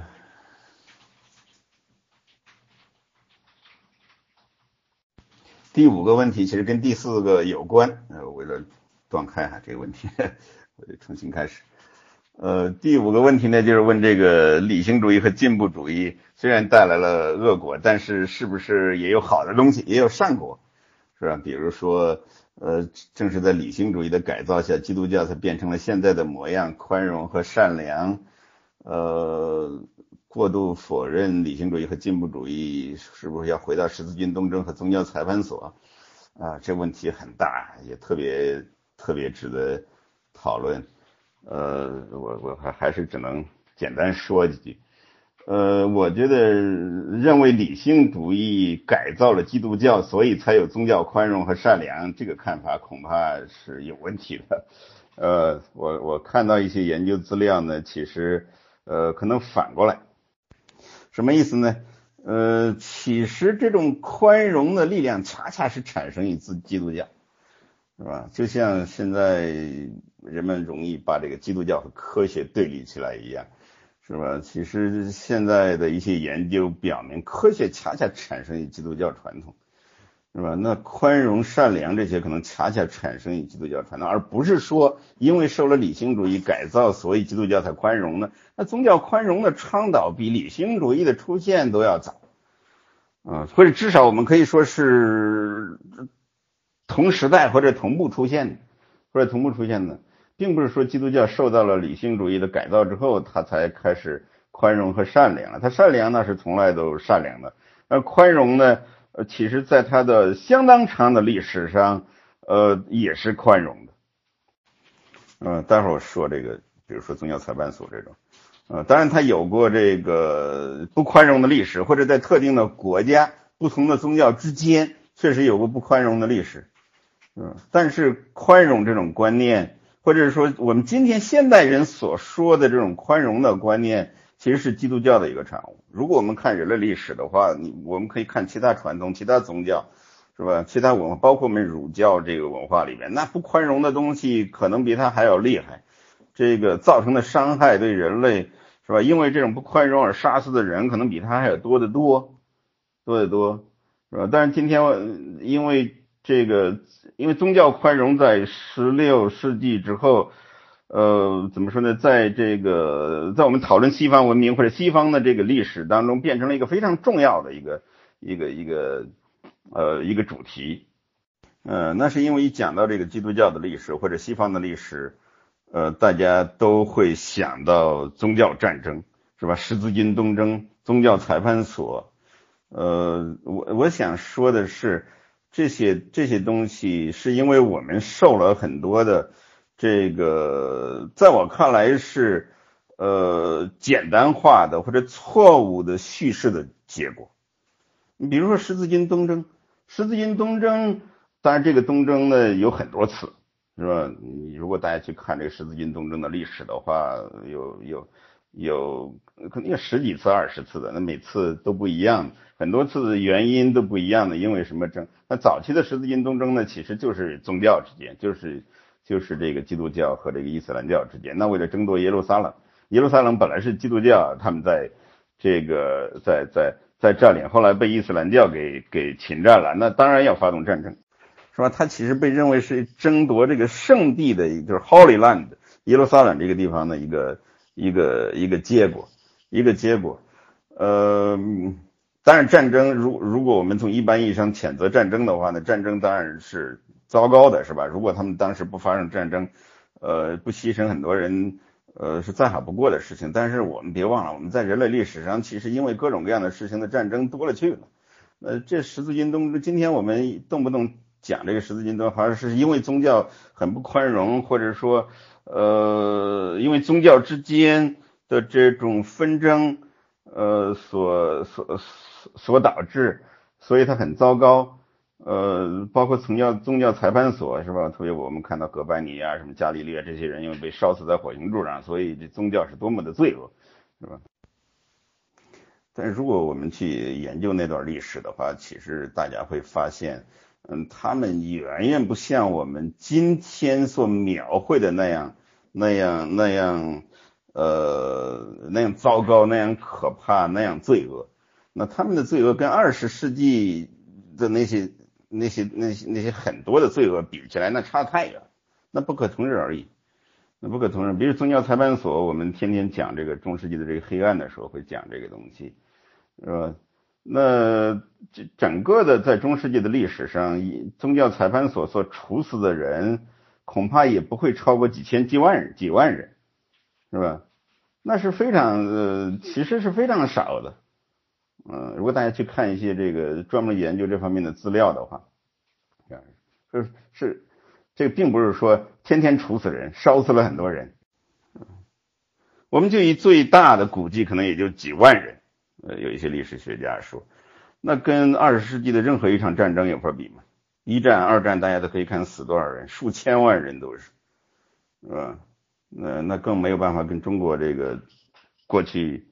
说四九年以来的这个历史上因为各种原因而导致的死亡相比，那不可同日而语。但是我们并不把这些东西天天挂在嘴边，比如第一次世界大战死了可能起码的一两千多万人。但是我们不天天讲它，但是我们一提西方的这个丑闻，那就宗教裁判所，是吧？呃，或者说因为因为这个宗教的原因，呃，首先它不是因为它跟宗教本身没关系，呃，如果你要说的话，呃，那个那个应当负责任的是一些教会或者教会里边的一些这个这个这个这个教职人员应该对此负责，嗯，不是宗教，不是说宗教本身出了问题，嗯，不是说圣经有问题。是吧？不是说上帝的这个、这个、这个、这个教导，或者说实践有问题，问题不在那里。嗯，那你这问题是教会的一些人或者这些教会滥用了这个权利，滥用这个权利。但即使如此，我觉得我，如果我们放在当时的时代背景下去考虑这些东西的话，恐怕也不像今天我们所说的那么罪恶，那么罪恶。嗯。嗯，所以当然不是说我们呃这个今天来批判理性主义或者进步主义就要回到十字十字十字军东征或者宗教裁判所，当然不是如此。保守主义从来不这么主张，从来不这么主张。保守主义只是说让我们看到这个理性主义和进步主义，呃，它会带来这种破坏性的力量。嗯。我们不要低估这些力量，不要一味意味着好像进步就好，好像我们这个认为我们的理性呃无所不能，那么它其实要让我们告诫我们要警惕这些东西所带来的这个危害或者危险，警惕这种这种理性的狂妄，是吧？警惕这种进步主义的这种这种这种这种观念或者这种实践等等，而不是说呃，它当然。作为一个保守主义者，对于像十字军东征或者宗教裁判所这个这个历史上所发生这些不幸、这些灾难，是吧？这些罪恶当然是要谴责的，是吧？他恰恰认识到人是有罪的，然后我们犯了很多的错误，我们应从中，我们应当从中吸取教训，应该改进，是吧？应当去改进，应当做得更好。我觉得这可能才是一个呃，就是。保守主义者的一个一个呃真正的这个姿态吧，所以主张保守主义并不是说要要要为那些罪恶辩护，或者要回到那样的时代，当然不是如此，当然不是如此。那第六个问题是最后一个问题啊，这问题也非常的棘手，就是呃摒弃了理性，我们又凭什么来鉴别好宗教和坏宗教？呃。这问题当然也非常大，可能大家有非常呃不同的看法，或者是信仰不同宗教的人可能有非常不同的看法，不信仰宗教的人可能也也有另外的一些看法。呃，首先这个摒弃了理性，我就是说我不不赞同这样的一种说法。我们人没有办法摒弃理性，那怎么讲？理性这个词，注意啊，在我们汉语里，哇，这个这个词特别容易引起误解。其实，在英语里也是如此。这理性这个词有 reason、rationality。呃，好多个词可以表达这个这个理性的意思，但它是不一样的，它是不一样的。呃，保守主义者警惕这种理性主义所说的这个这个这个这个理性，呃，指的是不加约束或者说无限制，认为这个理性呢，凭借我们的理性我们无所不能，呃，是从这个意义上来警惕理性的，就是保守主义者来来来。这个就是批评理性主义，并不是说我们应该放弃理性，我们应该不人呃判断任何事物应该完全不依靠理性，是吧？呃，不依靠 reason，那我们怎么可能？我们怎么可能？人造上帝在造人的时候，这姑且用这种说法，如果你不同意的话，呃，不管哪怕你认为上帝呃人不是上帝造的，那人是人是有理性的动物，这一点是毫无疑问的。就是基督教信仰里边，或者说信仰基督教的人，并不否认人是有理性的，或者是说人当然要依依赖自己的理性做出很多判断来，甚至包括对基督教信仰本身，也有一种也有一种神学理论，就认为我我们我们凭借我们的理性，我们是可以呃论证，就是这个这个这个我们是应该皈依基督教。或者说，呃，我们皈依它对我们是有好处的，等等，是吧？嗯，不管这个是历史上的这种叫自然神学，什么 natural theology，呃，还是其他的一些神学的流派，他们并不呃否认理性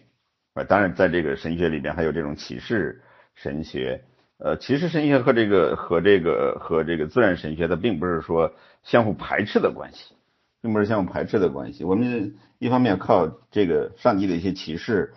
呃，那另外一方面，同样我们也并不是说要放弃理性，或者说呃抛弃理性。所以，首先我想说的是，这个这个问题的前提呢，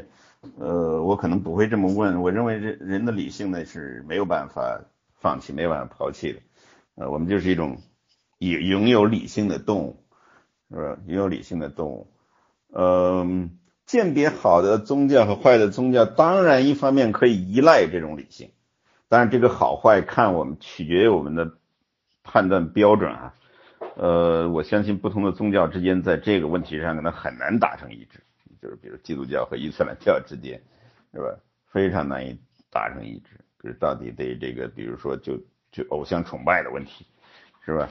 呃，或者基督教和其他很多宗教之间。可能有相当不同的看法，什么才构成一个偶像崇拜？呃，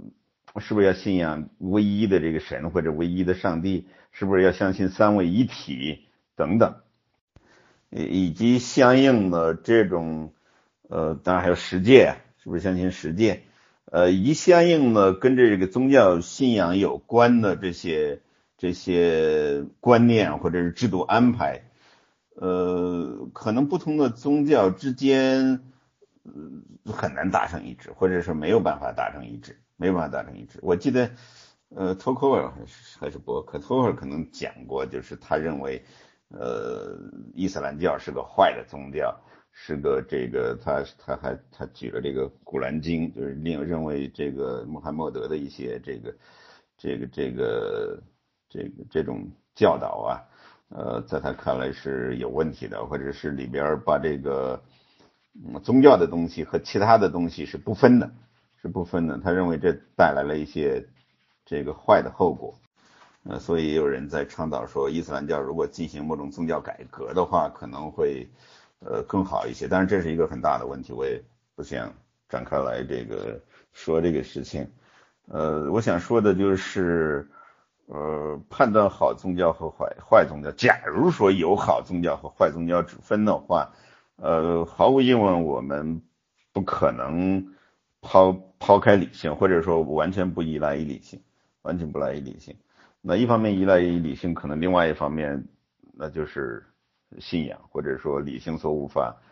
呃袭击的这些东西，靠这个来来来来让让不同的人做出不同的判断。嗯，让不同的人做出不同的判断，所以我并没有什么标准来判断它，呃，来判断它。那那假如说，那假如说，呃，我比如说一个人是基督教徒的话，他可能拿这个十诫呀，或者是拿里边的呃犹太基督教传统当中的这些呃这些根本性的这个戒律啊，来跟其他宗教进行比较。来判断出谁好谁坏了啊！当然也有一些人，比如说采用这种，就看起来有点世俗化的这种标准来判断好坏。你比如说这个这个对待妇女是吧？还有对待这个婚姻是吧？基督教长期来鼓吹是一夫一妻制，而这个其他的宗教，包括伊斯兰教，可能鼓吹一夫多妻制，是吧？呃，等等，有人觉得从这个意义上讲的，那么我们可以比较宗教的这个好坏，比较宗教的好坏，呃，但是也，我估计不同宗教的人可能很难达成一致，呃，可能很难达成一致在，在这个在这个问题上，的问题上，因为它不仅牵涉到我们这种能够理性判断的东西，可能还有很多的东西超越了我们的理性判断。嗯，所以，所以宗教之间的这种张力甚至冲突，呃，可能是一个永久性的问题，可能是一个，至少在目前看来，我觉得还没有什么特别好的办法或者有效的办法能够解决，呃，能够解决这种冲突，可能是呃长期的，也可能是永久存在的。好吧，呃，对于这高老师提的六个问题呢，我就简单回答到这里，因为这些问题呢实在都太大了，非三言两语能够说清楚，可能有的问题我自己研究也不也不也不深，所以只能呃提供这样的一个简要的回答吧。好，谢谢哈。这个首先感谢这位叫罗马石头的群友哈，呃，非常精彩。我觉得你不希望美国变成下一个罗马，从你这个名网名可以看得出来，呃，有可能或者说很可能是一个罗马的粉丝，呃，是这样子的。我觉得这我把它当做三个问题来回答吧。其实，呃，这三个问题是密切相关的，也可以视为是一个大的问题，一个大的问题。就是呃，第一个呢，就是说现在美国左右之间的这种矛盾和以前比，到底有什么区别？或者用你的话讲，叫有什么根本性的不同？呃，美国到底会不会像罗马一样衰落？呃，我的看法是这样子的，我觉得如果说这个美国从建国以来，甚至更早就存在着这种。所以一直存在这种这个呃冲突也好，或者是说呃这种对立也好，或者矛盾也好，嗯，当然可能用左右双方或者今天意义上的左右双方来界定历史上的那些呃两派之间的冲突或者纠纷不一定合理，比如联邦党人和反联邦党，联邦党人和这个民主共和党人，以及后来支持奴隶制的这个民主党人和反对奴隶制的共和党人等等。呃，可以说，因为因为这些这些他们的这个观念呢，或者是说这个谱系啊，呃，都发生了很多转变，所以它不是一以贯之的，不是一以贯之的。呃，不详细说这个，这个得讲美国的历史，说起来有点有点有点这个，呃，可能有点啰嗦了。那我想强调的一个是一个看法是。呃，以前的对立双方，不论是左右还是还是这个，不能用左右来衡量。我觉得双方的分歧还主要是在于手段，也就是说，他们的目标大致都是一样的，都认同建立什么样的一个共和国，都认同生活在一个什么样的社会里面。我觉得目标如果不是不如果不是完全一样的话，也可以说是大致相同的。只是要实现，才是要实现这样的目标，所选择的手段可能不一样。我觉得这是一个非常大的一个一个一个一个特点。那么现在的对立双方或者左右双方，呃，连目标都不同，不要说手段，手段就更不同。也就是双方现在的呃这个分歧，其实我在讲座中也提到了，呃，已经跟他们的价值观、道德观、宗教观有密切的关联。就是在这些重大根本问题上有分歧的。我举个例子，大家就明白了。你假如说历史上大家对这个，比如说自由啊、民主啊、平等啊等等，可能还有大致相同的理解。那么现在对这些东西的理解，对这些价值的理解，已经已经差别非常大，已经差别非常大。嗯，那自由到底意味着什么？是吧？是不是意味着呃两个同性的人可以结婚？是吧？那双方可能有根本性的分歧在这个问题上，根本性的分歧。呃，那这这种分这种分歧必然导致对家庭啊，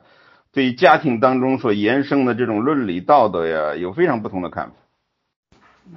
对平等也是如此。到底什么才是应当或者值得追求的平等？左右双方也有很不同的看法。嗯，特别是这个涉及到种族问题的时候，我们知道现在可能在右派眼里或者在保守主义的眼里，现在黑人和白人之间是平等的，在法律上、在制度上毫无疑问是平等的。但是左派不这么认为，呃，他们认为那些法律和制度上的平等并不是真正的平等，呃，或者说是虚伪的平等，嗯，那没有在真正意义上让黑人和白人在很多方面做到一样。就是在教育啊、工作啊等等方面，如果或者是如果黑人没有达到白人现在的那种状态，那就是不平等，或者说那就是系统性的不平等一定还存在。你就会发现大家对平等的这个观念有相当大的这种认知差别。呃，再比再举一个就现在特别明显的例子，就是对社会主义这种体制也好，或者这种观念也好，呃，嗯。因为社会主义这个词啊，要在美国几十年前出现在媒体上或者公共舆论当中，呃，不管是左派还是右派，呃，都会的怎么说呢？都都会对它是一个呃负面的看法，负面的看法都会避免使用它。但现在完全不一样了，说现在很多的人公开的声称自己是社会主义者，或者就是认同社会主义，嗯，就认同社会主义。如果大家去。呃，去美国去去，特别是询问一些这个年轻人的话，你会发现很多人对社会主义有好感或者支持社会主义。但这个也有很多的现在，现在也有很多的这种调查的这个数据啊。我前一段为了呃写这个回应周濂教授的文章，也专门去查了很多东西。嗯，有大量的人对社会主义、对社会民主主义呃充满好感，甚至向往，甚至向往。嗯，那。这个，比如桑德斯公开宣称自己是一个社会主义者，虽然是在社会主义前面给自己加上民主，啊，当然如果你读过托克尔的、海耶克这些人的著作，你就知道这到底意味着什么，在社会主义前面加上民主，呃，是是什么意思，是吧？呃，我就不展开说这个，我想强调的就是说，呃，人们的观念发生了相当大的这种变化。就左右之间，在这些重大的问题、根本的问题上，或者想要生活在一个什么样的社会里，他们的目标现在不一样了。一些人想要生活在一个社会里，一些社会主义社会里，一些人想要生活在一个社会民主主义社会里。呃，其实这两者有密切的关联，是吧？社会民主主义这东西本来就来自于社会主义的这个、这个、这个思潮啊，或者说，它社会民主主义根本就是。社会主义的这个分化的一个产物。如果大家了解了十九世纪、二十世纪初的历史，你就会会会会知道这个东西。你如果看今天的那些鼓吹社会民主主义的人，看他们的政治纲领，包括那些社会民主党，你就知道了，他们他们都向往社会主义，或者说他们都认为自己的最终目标就是社会主义。嗯，但今天可能怎么说呢？大量的中国人都比较嗯喜欢社会民主主义。啊，或者喜欢北欧式的这福利福福利国家，认为这些国家就搞的就是社会民主主义，或者叫民主社会主义，是吧？用桑德斯的话讲，或者美国很多左派里边的人物，是吗？就除了桑德斯以外，还有他的大量的支持者。说你要知道，桑德斯能够竞选总统，呃，公开宣称自己是一个社会主义者，而且能获得那么多的人支持，数百万甚至上千万人支持。但这里面相当一大批都是年轻人，啊，年轻人，这个这个其实是非常值得值得深思的一个问题。你这在十几年前、二十年前是不可思议的事情，是吧？如果一个人宣称自己是一个社会主义者，他还呃能够参与竞选总统，还能够赢得那么多人的支持，说想都不敢想。但现在都变了，一切都变了，啊，或者是有相当大的这种这种。这种变化，这种变化，呃，所以左右之间的这种分歧越来越涉及到一些核心的问题、核心的观念，是吧？核心的这个这个道德观、核心的这个宗教观，甚至生活方式。以前当美国人说他们美国人有一种特殊的生活方式，他们是有特定含义的，但今天恐怕大家会众说纷纭。还有比如说，宗教在美在一个社会当中到底应该扮演什么样的角色，是吧？政治和宗教之间到底什么关系？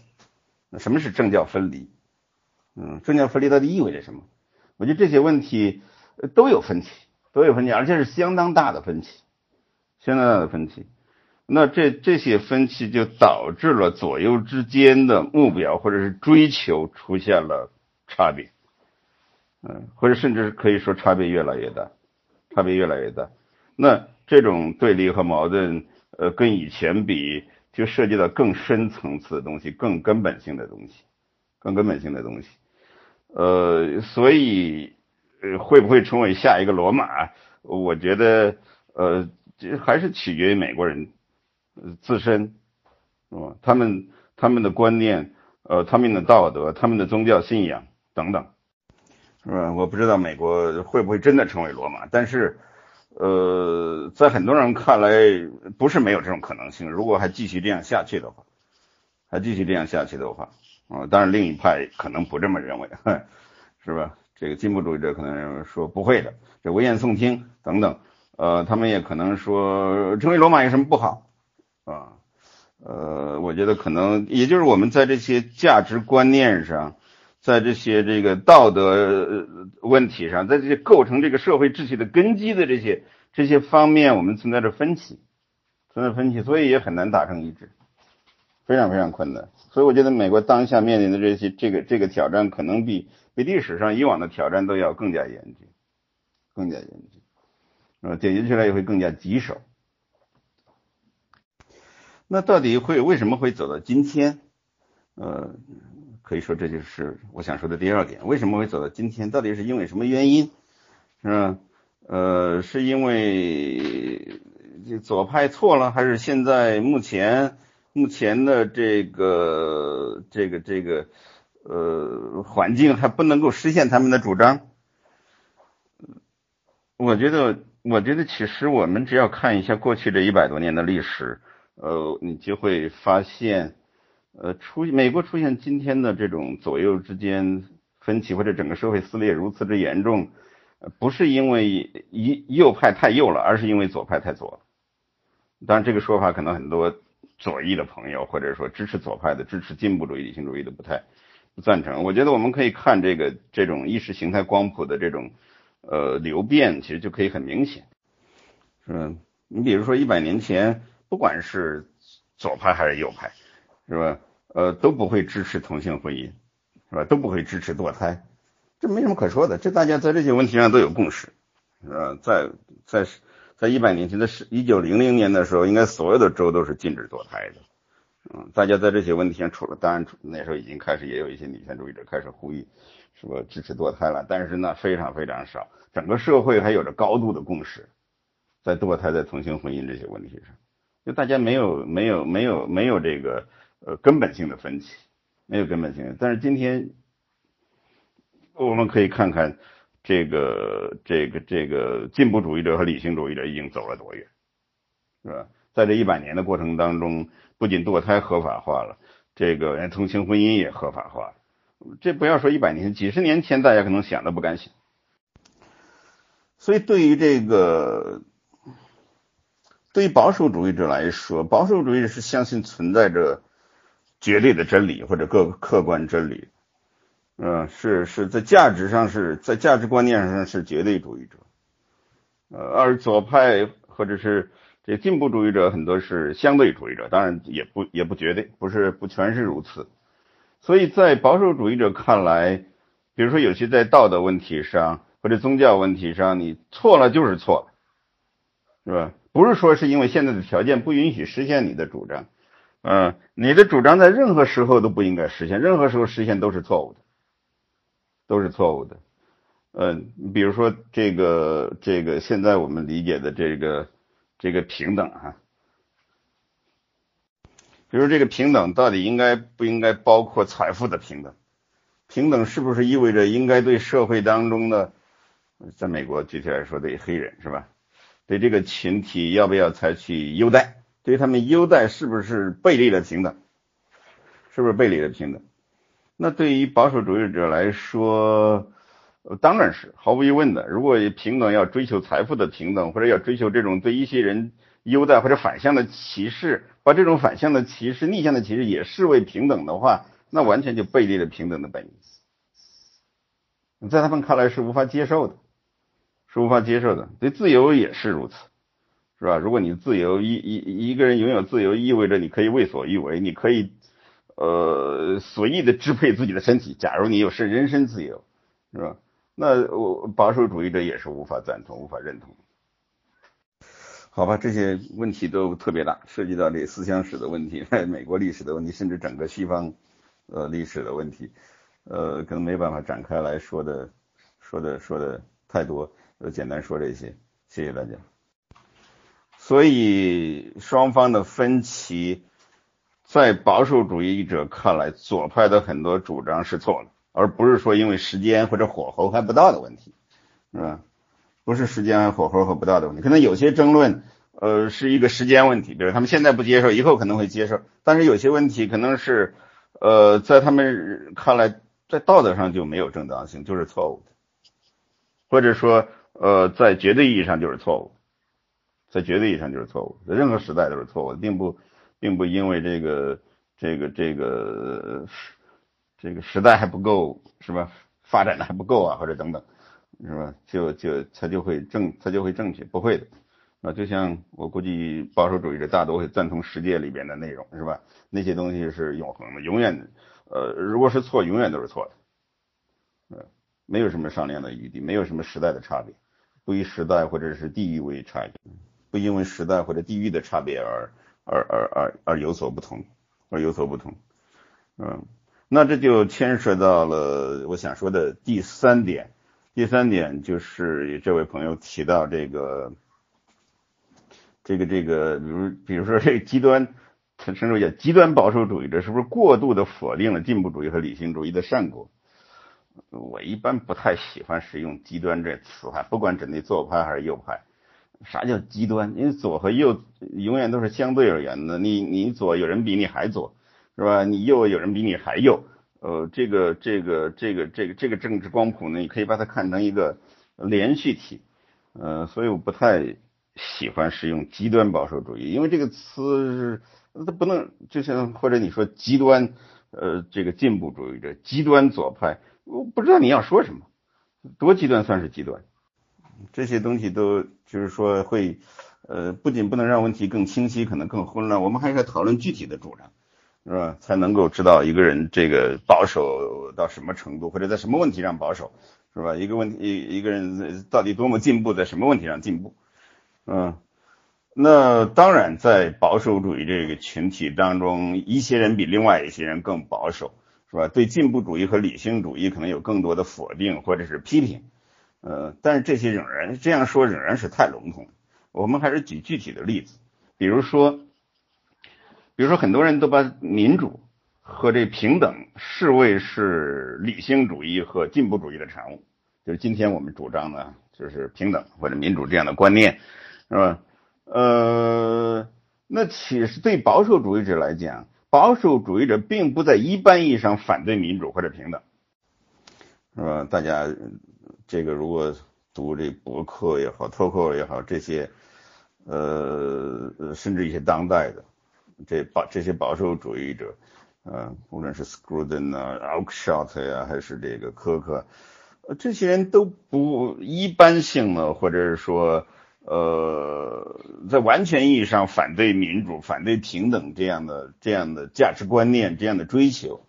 呃，但是，呃，他们和进步主义者和理性主义者在在在这个在实现民主上。在要什么样的民主或者什么样的平等上，可能有相当大的分歧，有相当大的分歧。比如保守主义者绝不认为一个社会越民主越好，是吧？那很多进步主义者和理性主义者可能认为越民主越好。我记得我在讲座当中其实举到了例子，像对像美国这个呃参议员的选举，还有总还有现在总统的选举，参议员的选举在一七八七年宪法上本来是间接选举，是各州议会的议员来选举，而不是选民直选的。那国府们做这样的安排，他是有很多考虑的，是要考虑这个分权制衡、三权分立里边内部的，就是立法机关的两院的两院制，又是进一步的分权制衡，啊，它是为了最大限度的制约权力，防止这个多数的暴政而设计的。那结果呢？到了二十世纪初，随着大众民主时代的到来，人们人们认为这不够民主，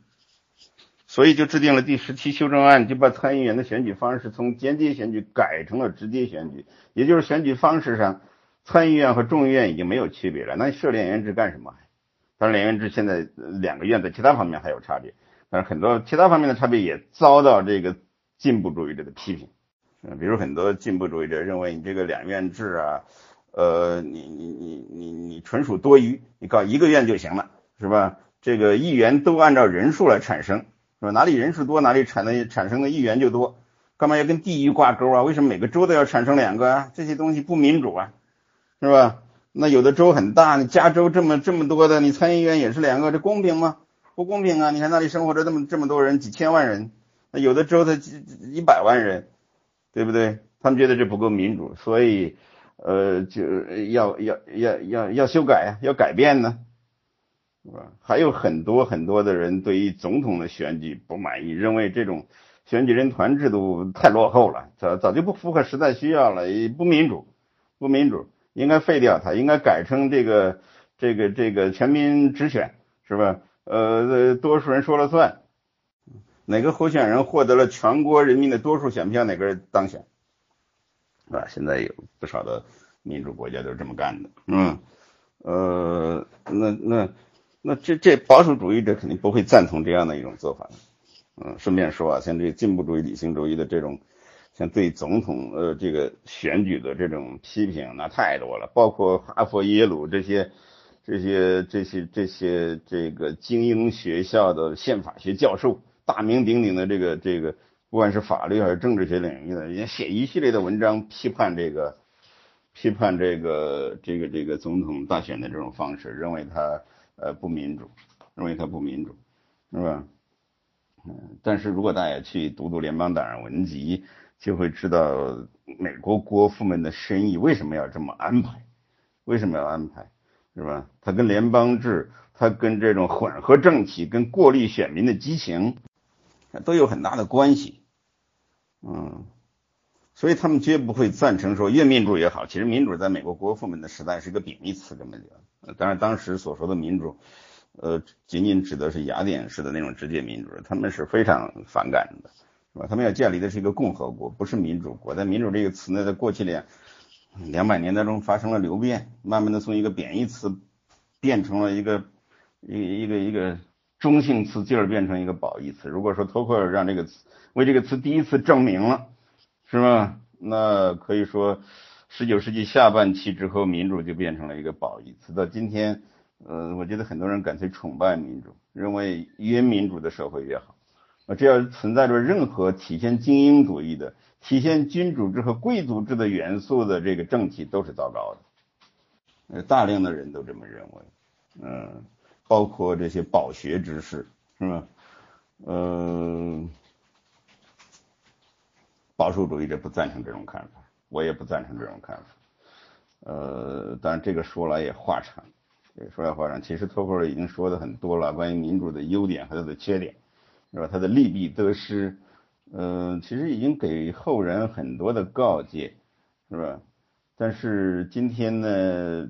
这个像民主、平等都是，呃，进步主义者的这个、这个、这个伟大的旗帜，可以说是，呃，靠这些、靠这个、这这这些口号能吸引很多的人，吸引很多的支持者，呃，用于反对这个这个政体当中的这种精英主义元素，用于反对这种分权制衡，反对这个混混合政体等等。呃，所以在很大程度上讲，呃，我觉得保守主义者并没有什么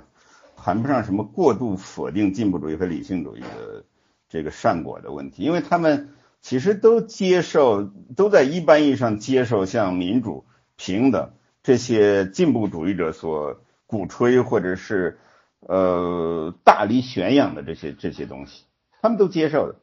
但是。到底什么算是民主？是不是越民主越好？到底什么是平等？是不是越平等越好？那他们存在着相当不同的看法，相当不同的看法。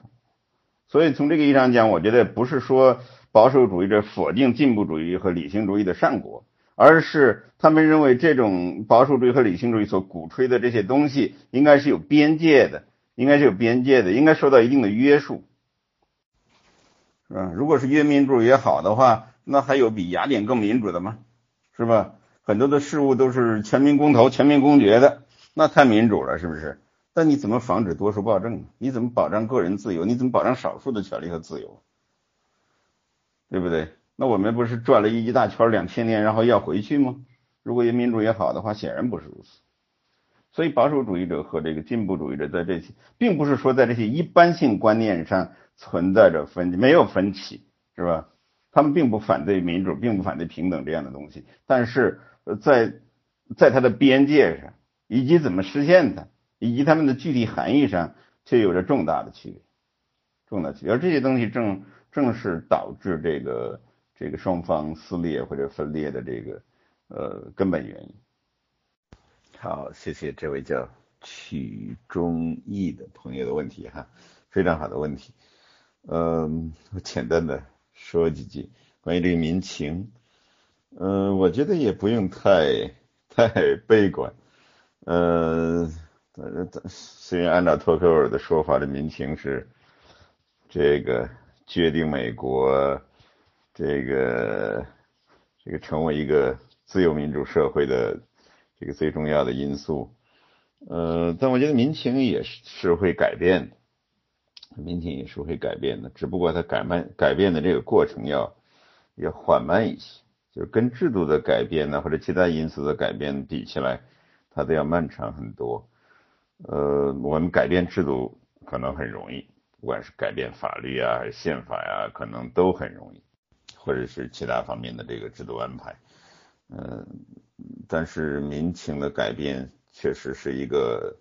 缓慢的过程，是吧？我们看到很多国家可能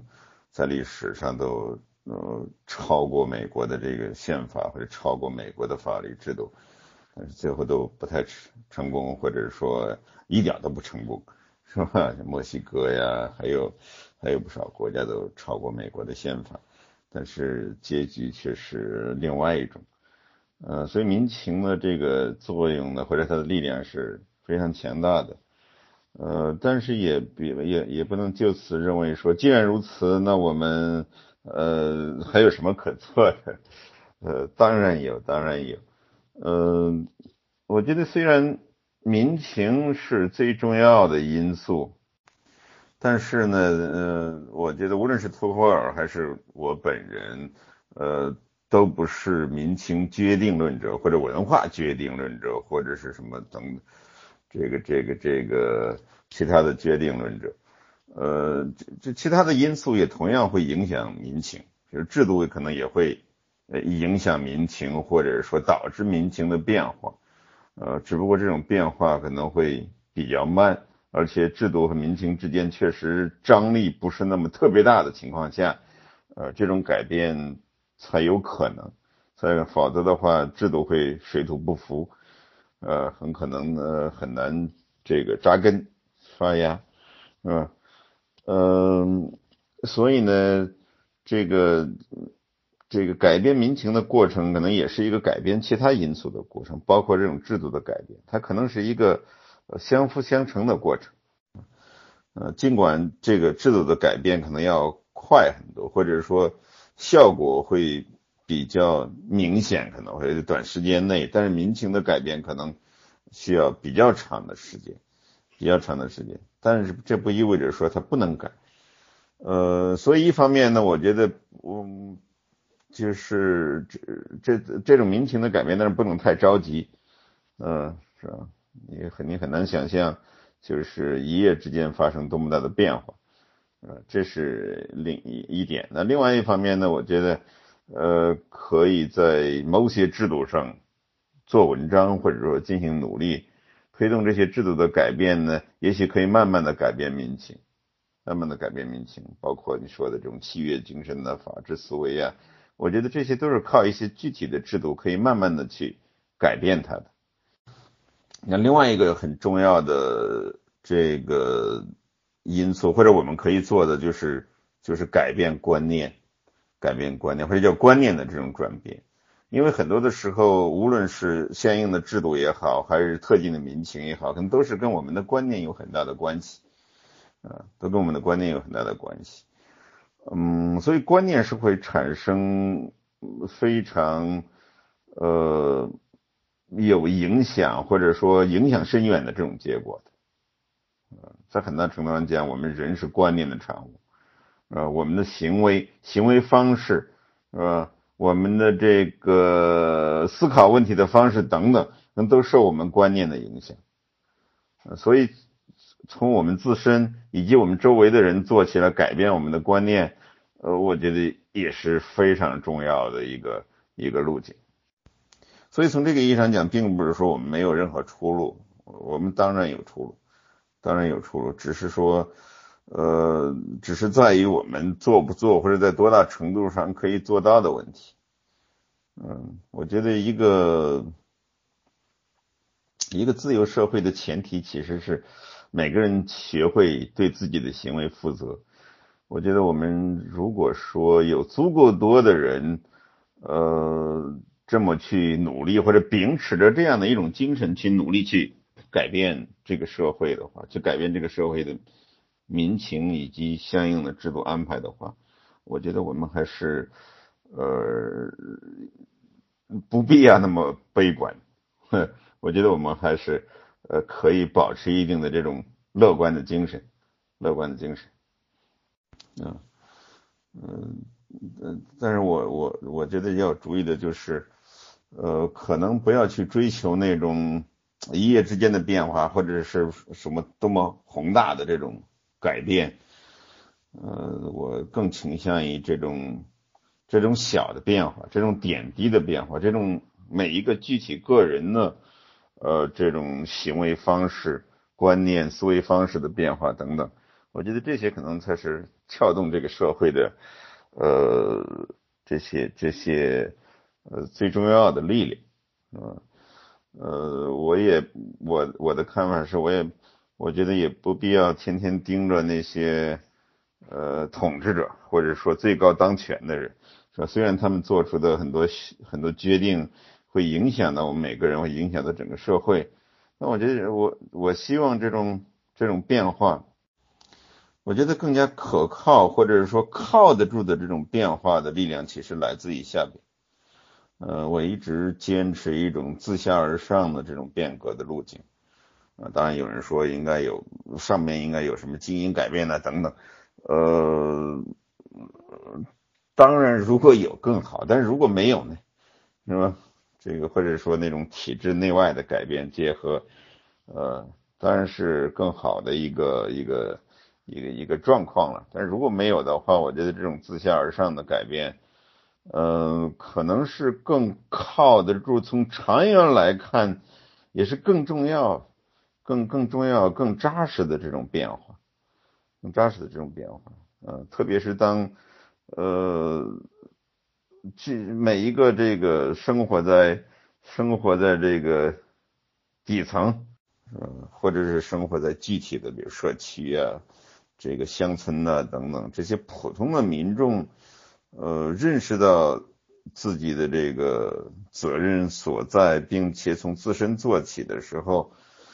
呃，我觉得改变就有很大的希望，特别是要学会自治，学会这个自组织，或者说培养这种自组织的能力和自治的能力。啊，在每一个小的地方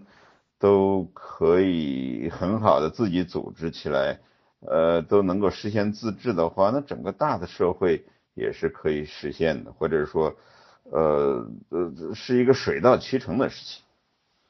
是一个水到渠成的事情。其实美国的根基就在于它的这种地方自治，这种小共同体，这种脱口尔或者用脱口尔的话讲，叫做这种乡镇自治、乡镇机会，是吧？新英格兰的这种地方自治精神，没有这种地方自治的话，也就没有整个大共同体的自治，没有整个大共同体的所谓自由民主，嗯，正是这无数个小共同体的这种、这种、这个。地方自由、地方自治，嗯，地方民主才有了整个社会的这种自由民主，呃，我觉得我们应该朝向这样一个方向去努力。呃，其实如果有足够多的人去去去做这种努力，去做这个有意识的这种这种改变的话，我觉得我们是有理由乐观，是有理由。当然，这可能需要一个时时间很长的过程。有的人可能会特别着急，说等不及啊什么的。我觉得着急是没有用。对这种这一个这个有着这个很古老的传统的这样的一个大国来讲，改变可能不是一件特别容易的事情。